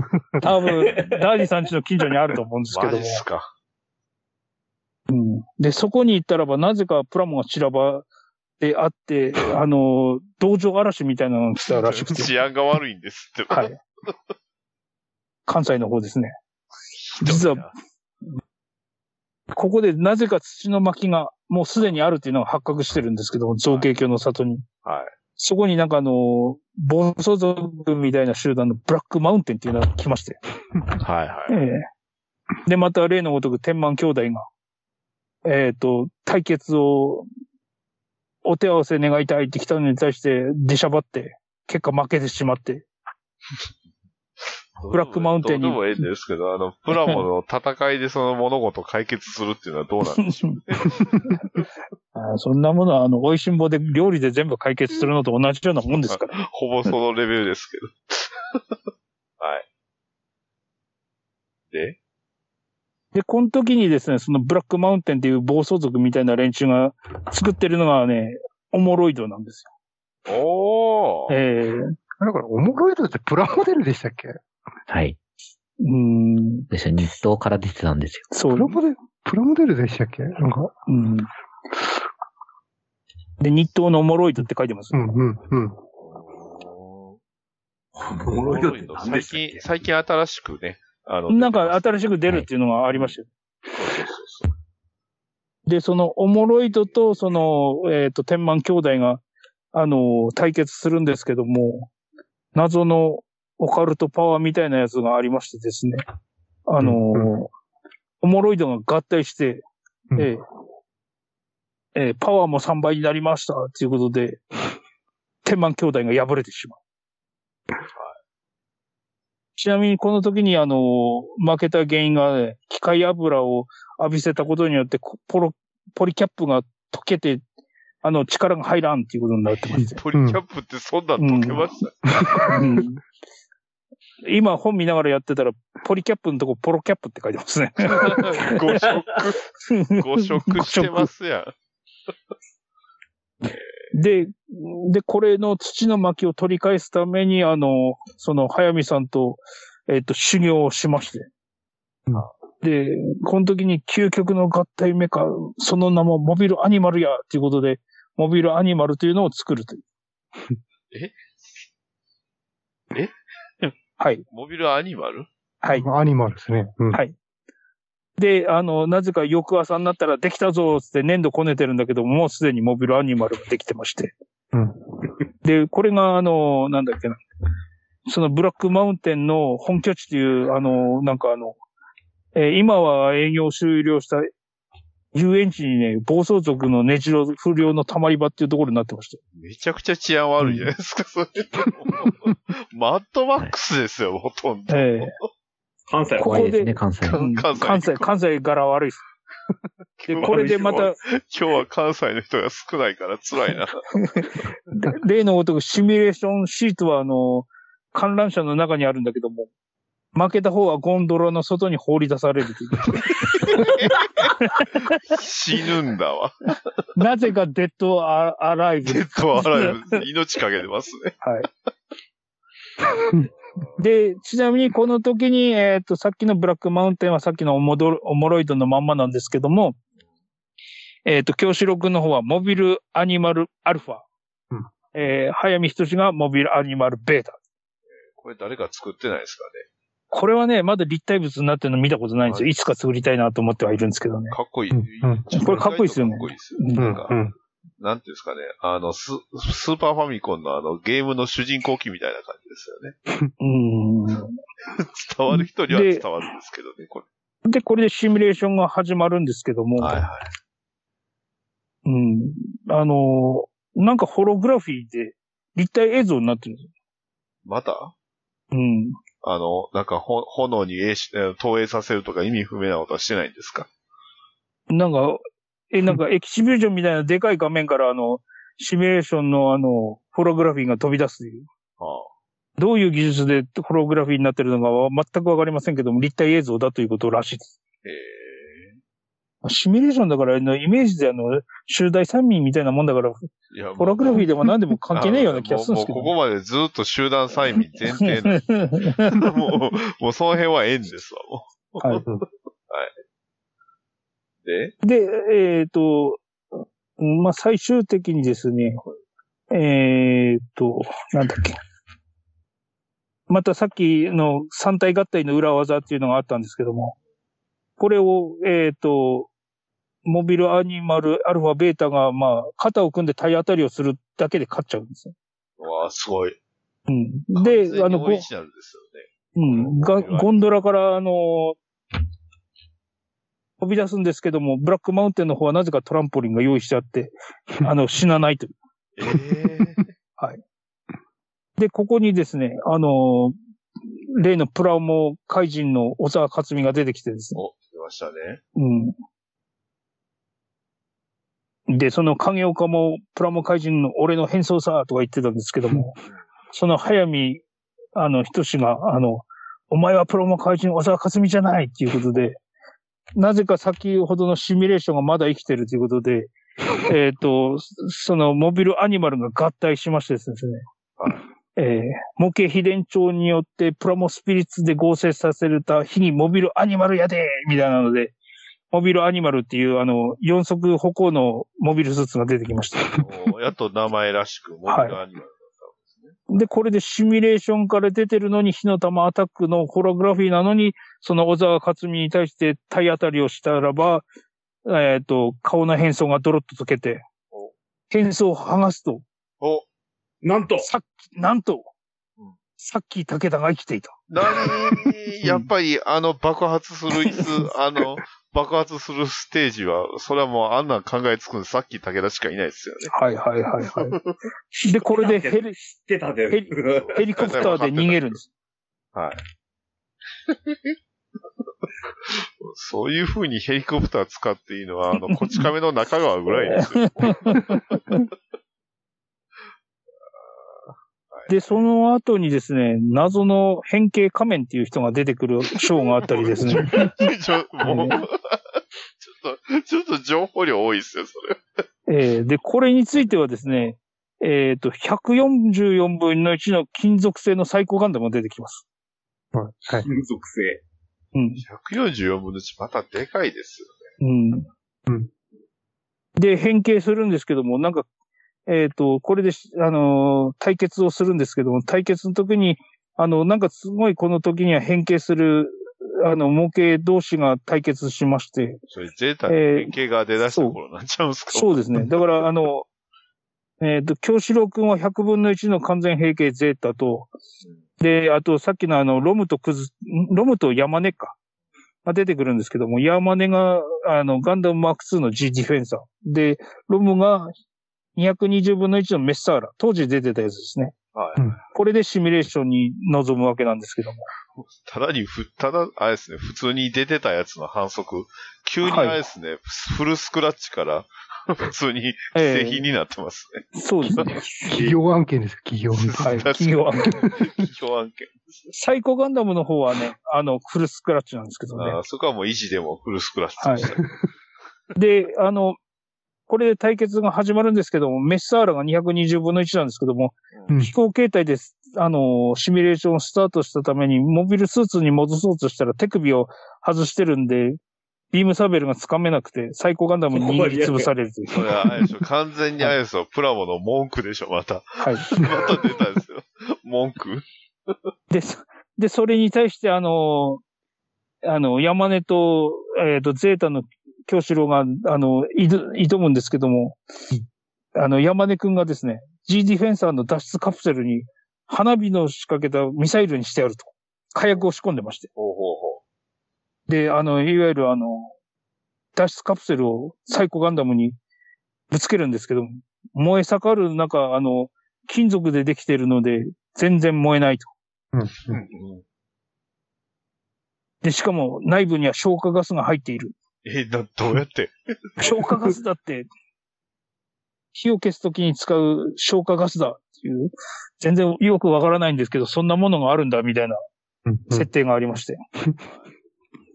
で、サイコガンダムは変形するんですけども、変形したらばなぜか背中にキャタピラがついてまして。ああ。その金属のキャタピラに、えっ、と、山根くんが巻き込まれて、山根くんの G ディフェンサーのハイパービームライフルをゼータの京志郎くんが取って、コックピットを狙い撃ちして、あの、逆転勝利と。で、その、可変、変変形仮面っていうことで、仮面を被ってたんですけども、その仮面に実はラジコンのアンテナが仕込まれてて、仮面を被ってるから、お前さっき武田だろうっていうことでうん、仮面を脱がすと、昔出てきた、あの、シミュレーションゲームで悪いことをしたあの、えーなんだっけ、暗い。クライ君ですね。は出てくる。へで、クライ君は実はあの、催眠コントロールでさっき武田に操られて、その、え。変形仮面を名乗って、あの、京志郎のとこに来たっていう。ああ、なんて悪いやつなんですか、さっきだけだ。で、続きまして、模型秘伝帳金の巻っていうのがあるんですけども。あ、そっか。え、結局は、や、8個やるんですね。ああ、まあね、ここが最後かな。あ、そうなんだ。金のれ？巻の、木とええ地と金って3種類しか出てないような気がするんですけで、実は金の巻が盗まれるんです。ど。はい。で、なんか忍者みたいな格好してるんですけども、はいあの、えっ、と、さっきあのーなんだっけ、モビルアニマルの時にあの、さっき武田が顔に火傷を負いまして、は火傷の傷からしてヘリコプターで逃げるところを見るで間違いなくさっき武田に盗まれちゃう。めんどくさくなってますね。さっき武田をとりあえず出しときゃいいみたいな、なってます。いや、なぜ、なぜかあの、キャッツアイのあの、カードみたいにさっき参上みたいなカードが 逃げてくる。キャッツアイはわ流行ってたんですかね。うんで、それでその、模型秀町金の巻を、あの、えっ、と、隠してたところの、えー中に金閣銀閣っていう、あの、修行僧みたいなやつがいて、水戸会長に知らせるわけです。うん。で、えっ、とい、そう、青、そう、青い模型の水戸会長のところに行くと、えっ、と、その、えっ、と、客式があるんですけど、上からあの、プレスで5キロのプレスの圧力をかけるらしいんですけども、片方のプラスチックは粉々に砕ける、砕けるんだけども、片方は一体全然崩れない。なんだこれはってなると、金属製だったっていう。ああ、なるほど。まあもうこの作中最強ですね。会社。金属、金属製のプラモデルです。いや、プラモじゃないでしょ。で、その金閣銀閣に修行をつけてもらうということで、あのー金閣銀閣があの百式なんですけども、真鍮製の金、金式とですね、ダイキャスト製の銀式を作るわけですよ。で、これに、えっ、と、対決するのが、えー噂の武者ガンダムマーク2だってなってまして、ここでも武者ガンダムマーク2が出ます。これでも思うんですけど、はい。ガンダムマーク2って、あれベース、まあね、なんか消しゴム使ったりとか、非常に怪しかったですけど、あれベースマーク2じゃないですか。ああ、そうですね。武者ガンダムマーク2も、マーク2ですよね、これ。え、でも武者ガンダムマーク2はマーク2って名乗ってるけど、顔はゼータ顔なんです。そうです。そうなんですよ、ね。はいはいはい。そうそうなんです。そうなんですよね。この辺でちょっとな一番最初でしくじってるんですね、きそうですね。ね。で、もう一発出るんでね、それ。はい。で、どうなったんで、その、シミュレーションでですね、えー金閣銀閣と戦いまして、えー最終的にですね、えっ、と、金属を使った、あの、真鍮パイプにハンダ糸をつけて、あの、指を稼働するようにして、指が一本一本、ま、動くとか、パワーがあるとか、はいはいはい。今や当たり前のプラモ改造テクニックだぜって書いてるんですけども、そんな、そんなのあるかな。今でも当たり前じゃないですけで、当然お互い武器はあの、合金からの削り出しみたいなのを使ってました。と、今、当然って言いましたね。ね、当然のごとく。うん。うん。逆にあの、で水鉄砲また弱点になっちゃうんですで、で、で、実はその金属製のはい、金属製のその、えっ、と、なんだ、百式なんですけども、かはい。関節が、動きが鈍いということで、金属で土の中に潜ってたせいで、金属の関節部分にあの砂利が挟んでしまって関節が動かなくなる。で、ミサイルでやっつけられる。えで、もう一方の方がですね、あのーえっ、と、最後の方を追い込みましてですね、京志郎くん両腕がへし折られるわけです。ー、はい。で、そうしたらば最後はあの、プラモスピリッツを甘く見くびるなということで体当たりをしまして、ガンダムマーク2ですね、今まであの、散々やられてたあの、電撃攻撃がですね、できるようになりまして、武者ガンダムのボディには 小型充電器が入ってるんだということで、電撃攻撃を繰り返すわけです。無双、ね、ガンダム無双に出てきたやつは電撃使ったんでしょうかね。気になりますね。で、ちなみにこれがですね、なぜかあの、この辺はちょっと、あの、理化学的なやつがよくわからないんですけども、うん。ダイキャストは亜鉛と鈴の合金なので、放電を繰り返すことによってイオンが抜けて土のように脆くなるということで、なぜかこれで、えーえーと、銀閣を倒しましてうん、京志郎くん勝ちます。で、この修行を終えてですね、えっ、と、さっき武田と対決するんですがお、ついに、ついに、さっき武田。なぜかこの対決がもうすでに関ヶ原ウォーズという名前がついてます。まあいいでしょう。はい。はい。で、これで対決してですね、あのーえっ、と、水戸会長が実はその、えっ、と、模型秘伝帳108巻のうちの秘密の8巻のうちの5巻をなぜか水戸会長がすでに持っておりました。で、さっき、さっきが、先ほどまでに、あの、必死こいて奪えた3巻とお互い3対5でですね、はい。えっ、と、またシミュレーション大会をやりまして、勝った方が総取りという。関ヶ原ウォーズ今までのやジャンピングでちチャンピはい。で、ちなみに、この時に対決するのがですね、京志郎には、あの、心強い仲間がいまして、えーっと、いわゆるあの、シミュレーション大会に出てきたロムとクズ鉄、あと、天満兄弟、えーっと、油すましみたいなモアイ君、あと山根、あとは、あの、薩摩の南郷君、あと金閣銀閣の金閣、これが味方についてます。まあ今までの味方全員ですね。うん。うん。で、相手の方はさっき武田に、あの、さっき5っていう、あの、チームのメンバーと、あと、えっ、と、さっき武田のガールフレンドのジュンっていうのがおりまして、そんな、そんなんですけど、ガールフレンドおるんですね。はい。で、実はこの、この時に、あの、丸山健も来る予定だったんだけども、なんか、あの、来なかったので、なぜか、あの、クリスという、なんか全然知らないアメリカ人みたいなのが混じってます。うんなんか全然知らないって。全然多分見てないとわかんない。急に出てくるじゃないですか。で、そうしたらば、そのさっき5の一番のあの筆頭の山野部君が緊張してるわけですよ。で、まあ、シミュレーションが始まるわけなんですけども。これで出てくるのはですね、そのファさっき5のモビルトルーパーっていうのを乗ってまして、またこれが新しい単語出てきた。オリ、オリジナルデザインなんですよ。で、まあ、これが、モビルトルーパーと、まあ、あの、なんだ、天満兄弟の一番下が対決して、あい一体やっつけたり、こっちもやったりとかっていうことで、えー取って取られてを繰り返してるわけなんですけども。で、これがですね、えっ、と、南郷くんが144分の1フルスクラッチアッシマーっていうのを持ってきまして、また、多分このいかれ、れてるキット出てきましたね、この当時の設定がどうなのかわかんないんですけども、アッシマーが非常にでかいモビルアーマーみたいになってまして。えーうん、全長が25メートルぐらいありそうになってるんですよ。そんなでかかったっけ、うん。もともと大きかったですよね、作中の中でも。うん、作中の中でも、ああの、大きめのデザインされてたんですけども、結局最終的に、こう、整合性を取ったらば、まあ普通のモビルスーツで、あの、同性等のサイズになっちゃったんですけども、最初の設定だと結構でかくて、他のやつより一回り大きいぐらいの設定だったようなんですけどもね。そうですね。うん。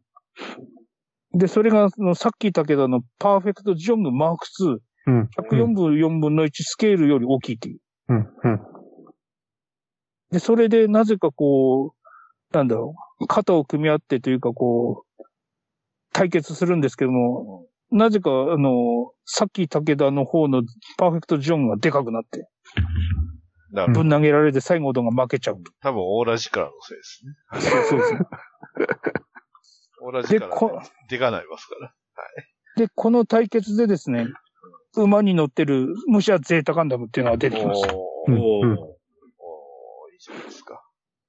で、ここに金閣製の、えっ、と、金色の百式と、えっ、と、モアイが特製の、えっ、と、木製の百式が出てきます。で、その、えっ、と、騎馬メカの馬が、えっ、と、全部に、えっ、と、ロムがコックピットがあって、後ろの方にクズ鉄が乗ってるという。なぜか馬一体にあの、コックピットが二つあるという。で、その、対決をしてる最中にですね、よろよろっとなってですね、ブリーフ一丁になってる山野辺くんが出てくるわけなんですよ。おー、どうしたんですか？山野辺じゃあ、シミュレーションで戦ってる山野辺くんは誰なんだっていうことになるんですけどね。で、この時にですね、えっ、と、合体機能がついてますよ、みたいなのがあって、えっ、と、なんだっけ。パーフェクトジョングからなんかサイコミみたいなのが出てですね、武者ゼータガンダムを解析してるんですよ。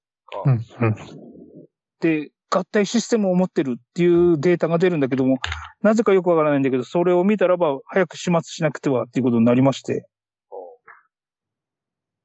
で、えっ、と、武者最高、武者最高ガンダムじゃねえ。えっ、と、パーフェクトガンダムマーク2がうん、えっ、と、ぶん投げられて、ちょっとひるむわけですよ。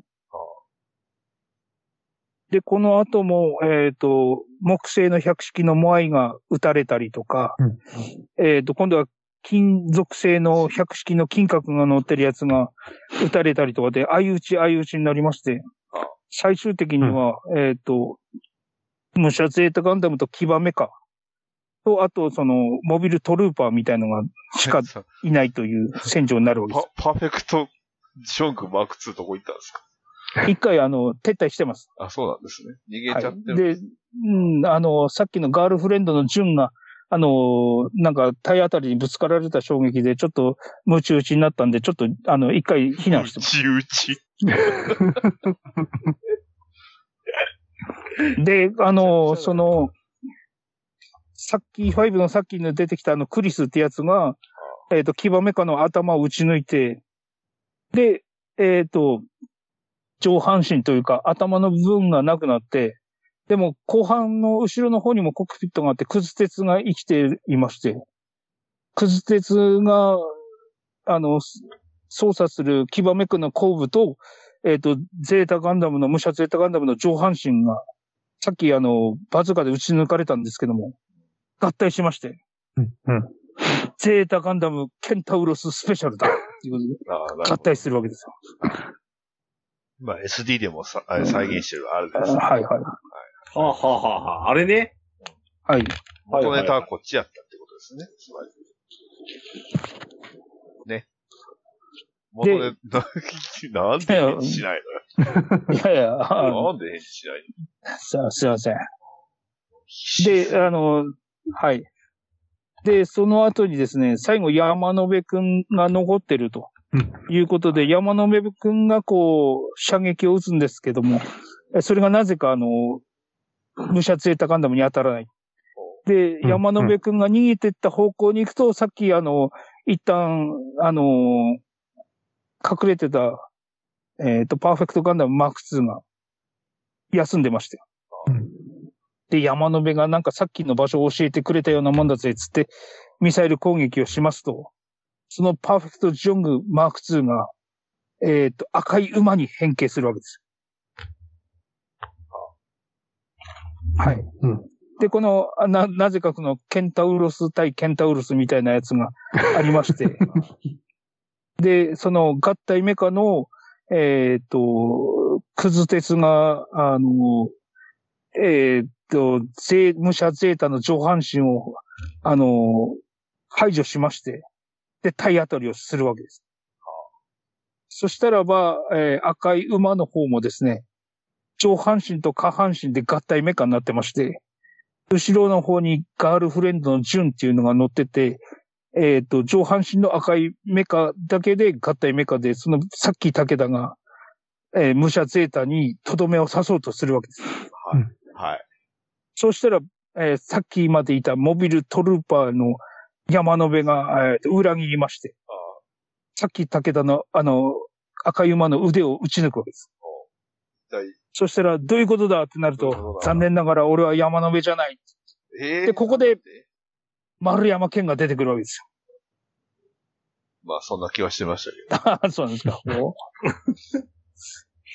で、結局、この後にですね、丸山健は、あのー、さっき5に入ったんだけども、あのー、さっき武田のその卑劣な、あの、作戦ばっかりにやらせて、うんいい加減愛想が尽きたということで、えー、京志郎の武者ゼータを背中に乗せてですね、えっ、と、赤い馬と1対1ということで対決しまして、あゼータガンダムの方が赤い馬を切り刻んで、うん。プラモフレンドスリッツだということで、えープラモ京志郎が勝ちなわけですよ。うん多分教えてもらったのはあれでしょうね。あの、スタジアムにどうやって爆弾を仕込むかとか、多分そういうことばっかりやったと思うんですよ。まあ、結局そういうことです。椅子に電撃仕込んだりとかしてたんでしうん。うん。卑劣ですか、まあ。これ卑怯で、ね、卑怯ですからね。ょ。卑怯です。はい。で、これで、えっ、と、さっき武田は、えー模型秘伝長3巻を置いていなくなる。お、はいそこはちゃんと潔いんですね。はい。で、これで、関ヶ原ウォーズ終結。ああ、もうこれで、あれですね。プラモ教師を缶ですね。はい。で、ちなみにさっきですね。パパーフェクトジョングマーク2が赤い馬に変身したってなってるんですけども、はこれが実はリレースイッチが入ってる、えっ、と、最後が使ってた、昔使ってたマイ改造というインチキですっていううん。うん。ところがありまして。あ、はあ。で、で、これで、完結みたいな状態になってるんですけどそうで。しょ？完結でしょ？あ、うん終わった終わった、お疲れ様でした。はいはい。で、実はこれが10巻中8巻でありまして。ちょっと待ってくれ。ちょっと待って。で、こっからがですね、何があるんすか、あのーまだ？まだあるホんすかビートピア編っていうのがあるんですけどもうええでしょ。これに関してはもうね、あのーめちゃくちゃなのでうん、かいつまんで言うと、はいさっき言ってたあの、ゴーストのサイ、あの、ザクみたいなのあったじゃないですか。はいはいはいあれが出てくる話はこれです。ああ、そうだったんですね。ええ。で、なんだっけな、あの、ホビートピアっていうところで作ってる製品になんかかいつまん、で言いなさいよ。そう、かいつまんで言ってくださいよ。なんかね、かあの、不良。不良品が紛れ込んでるっていうところで、なんか、子供に届けたおもちゃの商品が、なぜかあの、お客様のところで爆発するような事故が発生そしてるみたいな。れはもう、それはもう回収っていうか、その会社はなくなるんだわ、それは。最悪ですね。で、まあ、そのホビートピアに行うんったらば、あのー京志郎くんがその、なぜかシミュレーションを対決しなきゃなくなったりと はいか、はい。っていうのがありまして、はいはい。でその時にええ帰りが遅いと言って、あの、心配になっていったマスターが人質に取られたりとか、はいはい。一緒にいた山根くんが取られたりとか、で、うんあの、洗脳されて対決することになって、えっ、と、どっちかを殺さないと、生き、あの、あああの、なんだっけな、うん。うん。えっ、と、当たりを引かないと、あの、マスターは死んじゃうみたいなのとかありまして。うんそれで出てきたのは、トリプルゼータガンダムって言って、最高ガンダムマーク2にガンダムの顔が3つついてるやつとかだったりしてですね。はいはいはいはい。ええ一個の顔は最終、最終的に、最終、最後、い最初に一個の顔を潰したらば、残り二つのうち一つを、あの、は、あの、コックピットだけど、もう一つを壊すと、マスターの命はないぞ、みたいな。わかんねえんだよ、もう。え え何言ってるかわかんねえよ、もう。はい、そのホビートピアはですね、本当に無茶苦茶なんですけど、はいうんそもそもがその、おもちゃ工場だったんですけど、AI が生産管理してたんですね。ええそうそうそうそうはい。その、その AI が突如暴走しまして、うんはいうんはい。ホビートピアにいる職員とお客さんを人質にとってですね、はいはい。京志郎にシミュレーションの対決を仕掛けてくると。あうんあ、これがかいつまんで言うってことですよ。はい。はいはいわかりましたか？小中さん。で、これで最後の敵で出てくるのが、そのスケルトンザクだったりとかっていうのが出てくる。はい。あ、はい。最後の敵なんですね、スケルトンのザクって。まあ最後はその AI なんだけど、その、まあ、あの、下っ端みたいなので、スケルトンザクみたいなので。はいはいそしたら、京志郎くんがあの、ヒートホークを持ったら、ジェネレーターと直結している時に発熱するはずなのに生身でヒートホークを発熱できるみたいなプラモスピリッツみたいなのがあったりするわけですよ。え、突然、何の、何の設定え急に設定出してくるじゃん。はい。なんすか、急えっとに最ですね、このホビートピアなんですけど、はい。うんあの、昔のファミコン版スパルタン X みたいにですね、うんクリア、あの、バトルをして戦うってクリアすると今度次の回に行けるみたいなはいはいはい形で、ボスのとこまで行くんですね。うんうん。うん。で、最後、最後のボスがですねうん、あの、肉弾戦なんですよ。うん今までシミュレーターでやってたんですけど、はいはい最後のボスは普通のロボットなので、うん京志郎くんに、あの、生身で戦わなきゃいけないんですよ。うんいええや、本当ターミネーターみたいなやつも出てくるんですよ、最後。ね。で、一度苦労するんですけど、はい。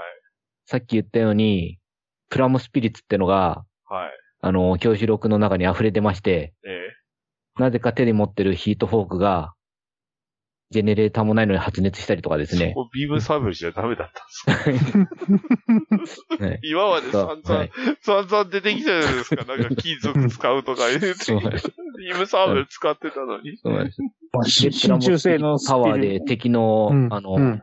ロボットの腕を引きちぎるとかですね。ええ溢れるプラモスピリはいッツ。。溢れるプラモスピリッツパワーで、はいうん。最終最後の戦いはシミュレーションじゃなくて肉弾戦だったという。うんうん熱い、熱い最後ですね。はい。最後はロボットから出て戦うっていうのは、まあ、ありはありですけどね。うん。あ、そこのオマージュなの？それ。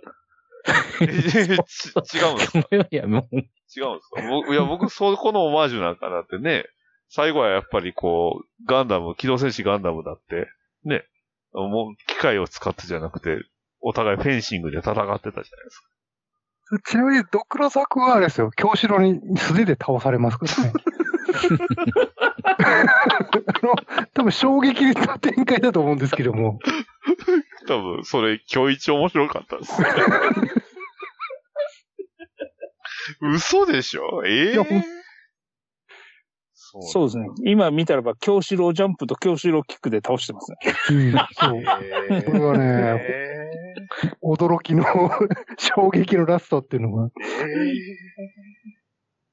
もう、あれですかね、このカンマニに終わらせてくださいって言われたから、なんか、好きにしたんでしょうか？うん。まあ、だいぶ伸ばさ、伸ばしてくださいって言われたんじゃないかなとは思いますけど。伸ばす末のですよね。うんうんうんうん、えー。まあ、ぶっちゃけ関ヶ原ウォーズで終わって噛んでいいんじゃねえかっていうは思ってますけど。そうですね。うんで結局どうなったんですか？その、えっ、と、トピアはどうですホホビートピアどうなったんですか？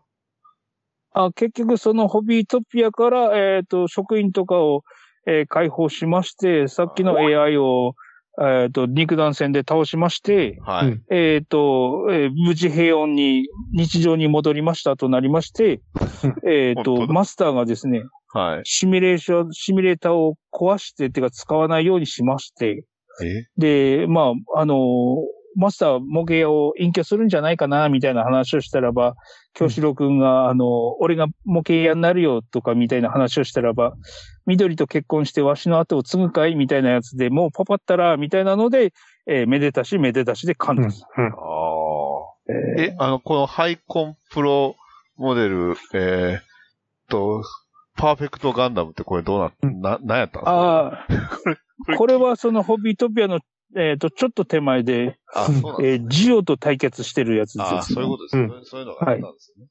はいはい。ちなみにこれデザインがですね、えーガンダムマーとク2、フルアーマーガンダムマーク2ですね、後の。藤田、藤田克美さんでそうです。後のフルアーマーガンダムマーク2になってマーク2ますです。だから微妙によく見ると足のすねのあたりがガンダムマーク2まんまなんです。確かに。えーそうですね。でも、顔が若干ガンダム、普通のガンダムっぽさがあるっていう。ちょっと不思議な、あれですね。うんええいや、とりあえず今日一一番面白かったのは、あの、京志郎くんが直接戦う。京志郎、すごいですね。服ボロボロじゃないですか。京志郎ジャンプでかわして京志郎キックで、倒します。何流行ってたんでしょうね。はい。ええそれでプラモ京志郎は終わったわけですか。終わりました。はい。で、はい終わった後に、またなんか始まってたんでしょ？プラモ系。はい。あの、新プラモ京志郎みたいなのがあったんですけども、はい。それはもう、えっ、と、なかったことにしていただいて。はいだ。って、プラモ漫画ってこれだけじゃないです、じゃないですか。他にもその、なんとかやろうとかいうのも出てきたんでしょ？ああ、そうですね。ガンダムボーイは SD ガンダムの時に流行ってましたよね。ああ、そうか。ええなるほど。じゃあ、これでプラモ京志郎を、をコナタンさんが語るターンは終わりということで大丈夫ですか？そう、そうですね。俺のこん、なに読んだのになんでそんなにコナタンさんが喋るんですか？も俺の、俺のスマホの電池がそろそろ切れそうなぐらい喋りま最悪ですね。そうか。じゃあまあ、いろいろ聞いていきたいんですけど、はい。じゃあ早速じゃあ、ケンタロウさんどうです？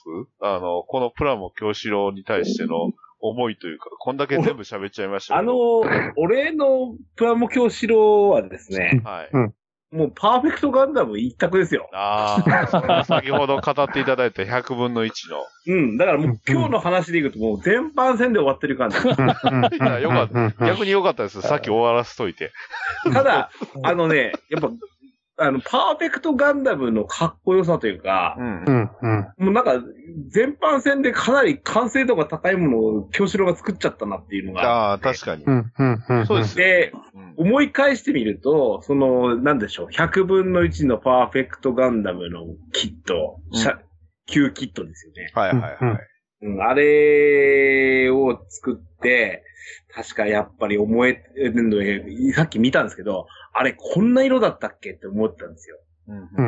うんんで、やっぱ我慢できんと、塗り始めたっていうのが多分、小学校だったと思うんですよね。なるほど。うん。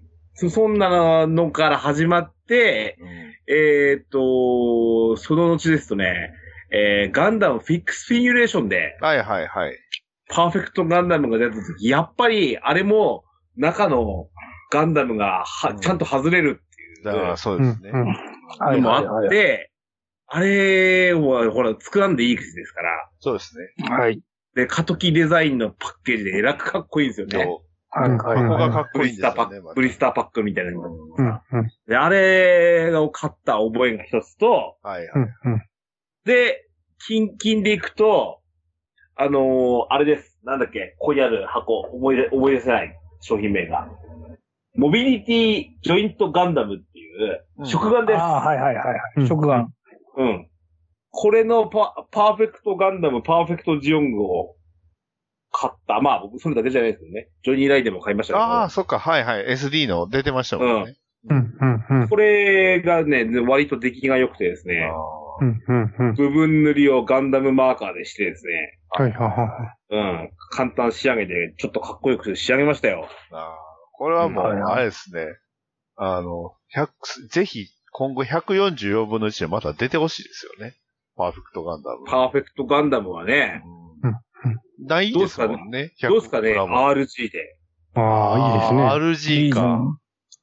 すごそう。この間発表されたんですけども、あの、ほら、えーっと、G ジェネかなんかに出てた高機動型ガンダムタイプっていうのがあったじゃないですか。あれは、ね、それがギレンの野望です。あ、ギレンの野望かギレンの野。望それに出てた高機動タイプのガンダムが、あの、RX78 のあの、横浜あれか、横浜ガンダムか。横浜ガンダムのベースで、それのバリエーションってことで、高機動ガンダムが今度発売されるってことで、この間プレ版でうん出るのがアナウンいスがあや、ったんですけどでもやっぱりも。パーフェクトガンダムとは違うでしょで、あああいう風に、うんあのーなんだろう、バリエーションということで出るっていう可能性はあるんじゃないかなとは思ってるんですけど。いや、でも横浜ガンダムと合わせ、ね、高機動型ガンダムはやっぱ別物じゃないですか。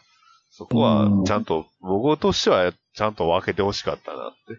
ちゃんとギレンの野望の高機動型ガンダムが出てほしかったと思いましたよ、あれは。そんなね、水増しみたいなことせんと。ね、ちゃんとた、た、ね、かっこいいデザインあるんだから。やだからパーフェクトガンダムはパーフェクトガンダムでちゃんと出してほしいですよね。えー箱は当然、あの、ヤマト先生で、ね、うん。してもらった方がいいじゃないですか。あのーほら、あの、当時、ガンダムって、プラモデルになるのも、うん基本的に、あの、劇中で出たものは、まあ、最初の初代ガンダムは相当、あの、マニアックなものまで出てましたけども、あの、その、二次、まあ言うならば二次創作ですよね。この、あの、が、そのプラモ教師でもほぼ公式とは言いながら。そこから、当時、逆にキット化されたってなかなかないと思うんですよね。うん確かに。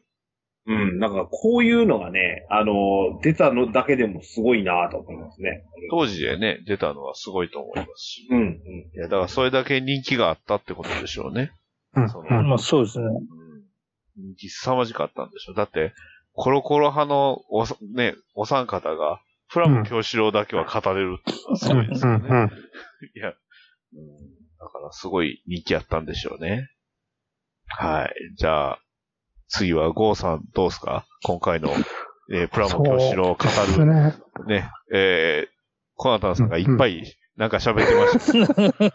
なんか、ここが一番見どころというか、ここが一番好きとかってあります？で、正直僕もやっぱりパーフェクトガンダムの思い入れがやっぱりめっちゃ強いんですよね。やっぱもうそこなんです、ね、やっぱりどう、どうしてもね、ここは強くて、はいはいそう、パそうですね。プラム教師郎見てなくてもパーフェクトガンダムを知ってるって人は結構多かったと思思ってるんですよ、当時。結構やっぱ圧倒的にパーフェクトガンダムの存在っていうのがやっぱ大きかったんですよああ、うん、なんかキラーコンテンツじゃないですけど、なんかそういう、それぐらいのなんか、牽引力があったキャラクターだと思ってますね。うん、うん、うん。ただ、ただですよ。ただ、今回読み返してみて、最終話のインパクトにもう全部持ってかれましたけどね。確かにね。うん。え、あんなプラモ魂ですね、最後素でかいみたいな。ずっこけましたね、最後ね。完全にホビートピア編は打足だと思ってたんですけど、なかなかのもんがありましうん、もう、もう、最後すべて持っていかれたなって感じして、しある意味すごい衝撃的でしたね。はい。そんなとこです。カッセルさんどうですか？はい。やっぱり、パーフェクトガンダムは、うんやっぱ、プラモ教師郎を語る上では、どうしても外せないものですし、まあ私自身は、あの、一番好きなモモデルは、やっぱり、レッドウォーリアなんですね。パーフェクトガンダムうんはいはいはいはいはい。かっこいいですからね。実際、パーフェクトガンダム1では普通のパーフェクトガンダムで、パーフェクトガンダム2が、いわゆるフルアマーガンダムの色違い。青い色ですね。はい。青いタイプ。ねはい。で、パーフェクトガンダム3がレッドウォーリアっていう形で、はいまたオリジナルガンダムとして戻ってきたんですよね。うん一度 MSV に行ったのが。うんた。はいはいはい。で、実際このやっぱり、レッドウォーリアも、あの、パーフェクトガンダムも、あの、アニメのビルドファイターズで、そうですね。はい。うん、うん、うん、うん、うん。どちらもですね、アニメで出まして。うんで、まあ、レッドウォーリアは、あの、名人川口の機体としてはい。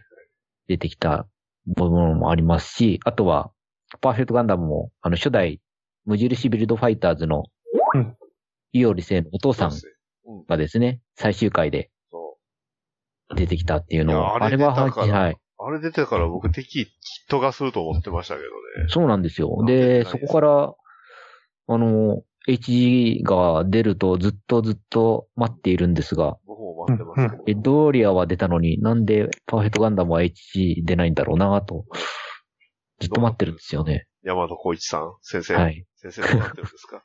うんバンナムが悪いんですかやっぱり？いや、まあ、そこが悪いんですよ。カステルさんに言ってくれたように、はい。あの、これないと、ビルドファイターズがなかったと思う。が間違いなくそうですよ。そうですね。うん。ガンダムではないにせよ、うん。俺大好きだったレベル5の、あの、あダンボール戦記。ダンボール戦記ダとか、ブル戦記。うん、うん。まさになんかそのプラモデルも戦うっていうところって、うん。うん。なんかこう、そういう設定聞くだけでお、もうなんか世代的にワクワクしてしまったっていうのははい。あって。ダンボール戦記なんかはどっちかっていうと、ね、それをこう、オリジナルロボットで、まあ、整合性作ってやってみるっていう部分ありでましたよ、みっね。ちりあれは戦争させましたからね。そうそうそう。まあ、話に整合性あったかっていうと何とも言えないですけど、まあ内容はね、あの、ね、えー超、あの、ササッカーと一緒ですけど、はい。レベル5作品。レベル5ですから、はい。まあまあまあ。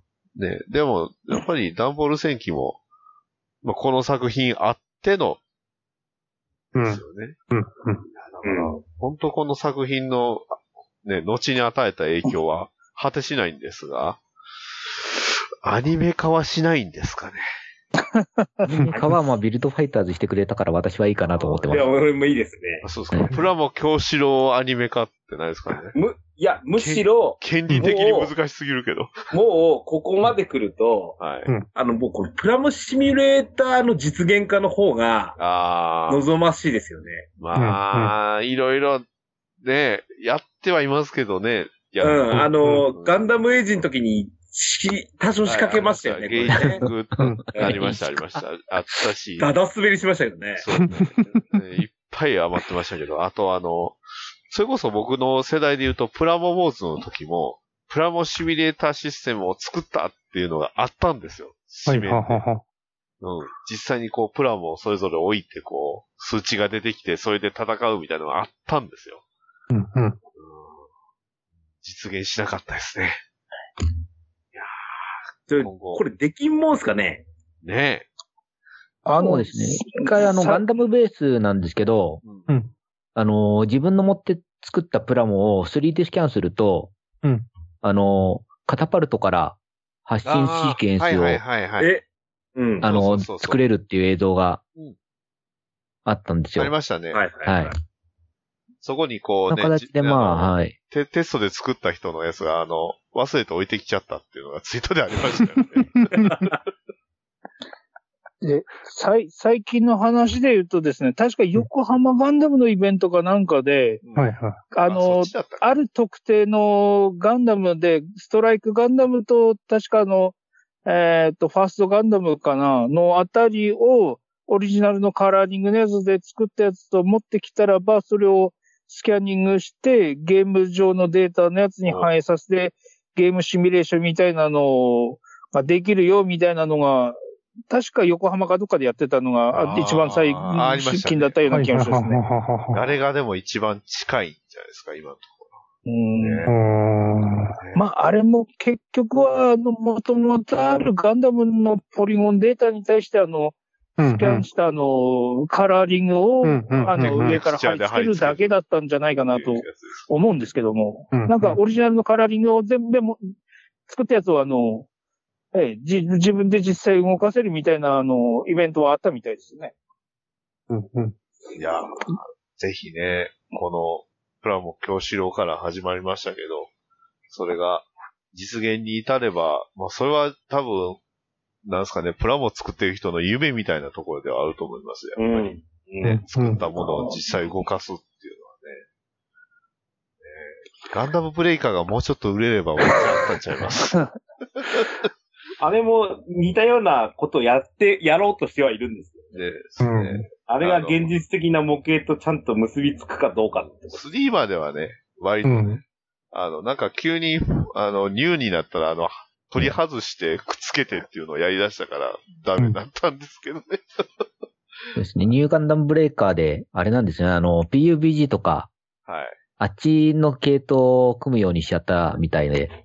へそう、ニューガンダムブレイカーは、まあ、ひどいゲームなんで、あの、その辺は多分、ニューガンダムブレイカーで、ポッドキャスト検索するとね、多分僕とか富吉さんがボロカス言うたやつがあるはずなんで ほんまにボロカス言うたやつがあるんで、まあ、今からやろうとするなら、あれじゃないですか。ガンダムブレイカーモバイルが 一番。そうですね。まあ、モバイルはあれ、あの、3のデータで使ってるんで、まあ、うんコンシューマーだったら3やればいいんちゃいます。うん。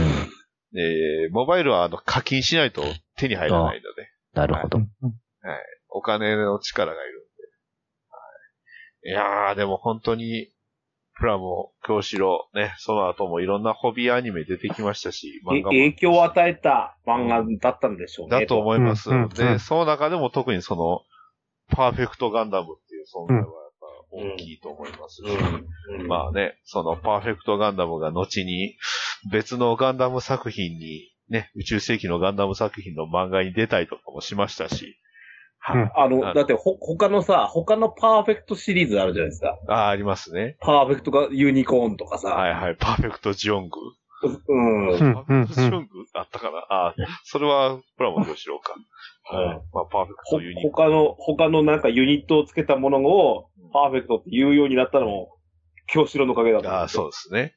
う。うんうんだから、本当にすごい大事な作品だったと思いますし、これがね、もうちょっと気軽に読めたらもっといいんですけどね。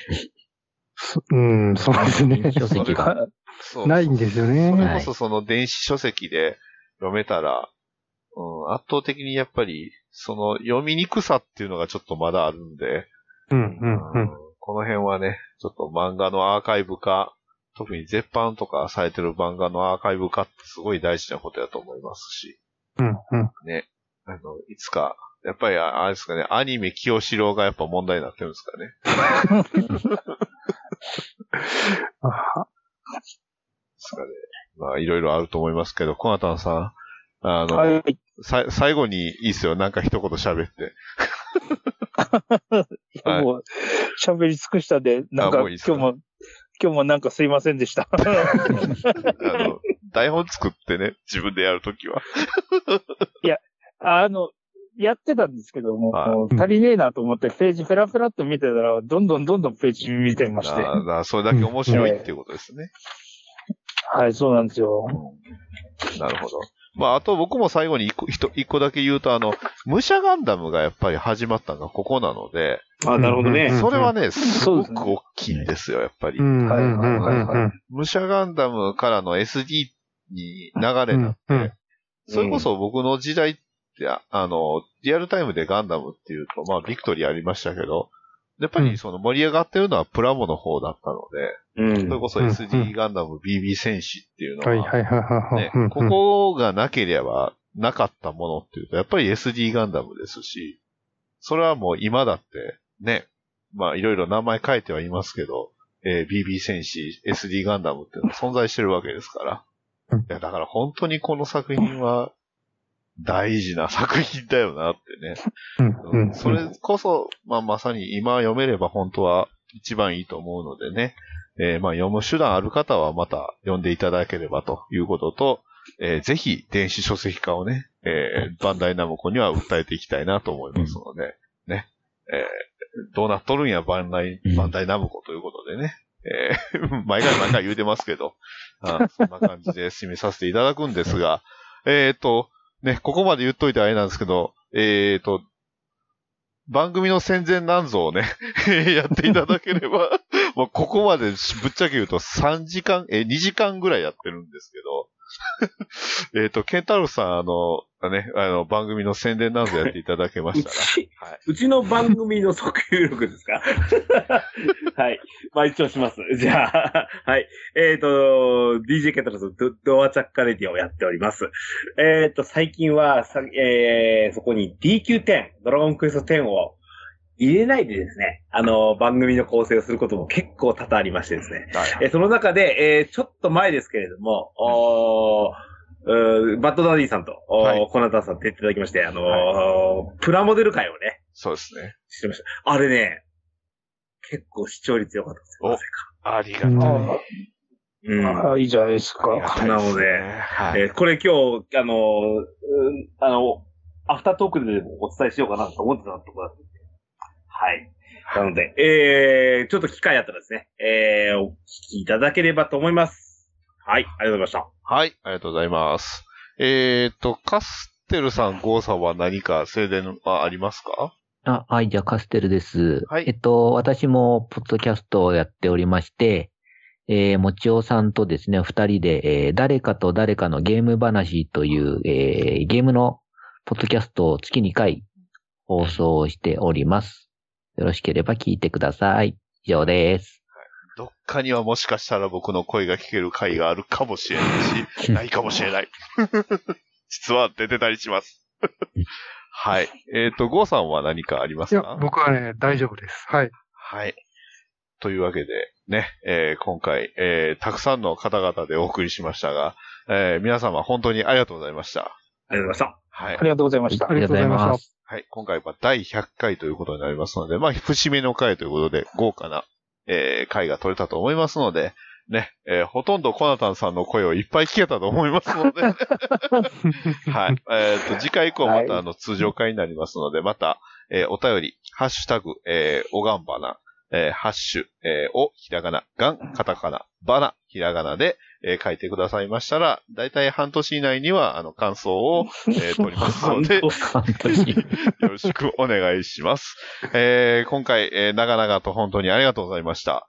はい。ということで、ありがとうございました。はい。はいありがとうございました。はい。えーお送りしましたのは、えーバッドダディと、えー、ココナタンと、す。えー、じゃあさっき、ケンタロスと、えーカステルと、5でした。はい。それではまた次回までさよなら。今回は本当にありがとうございました。ありがとうございました。ありがとうございましたお疲れ様でした。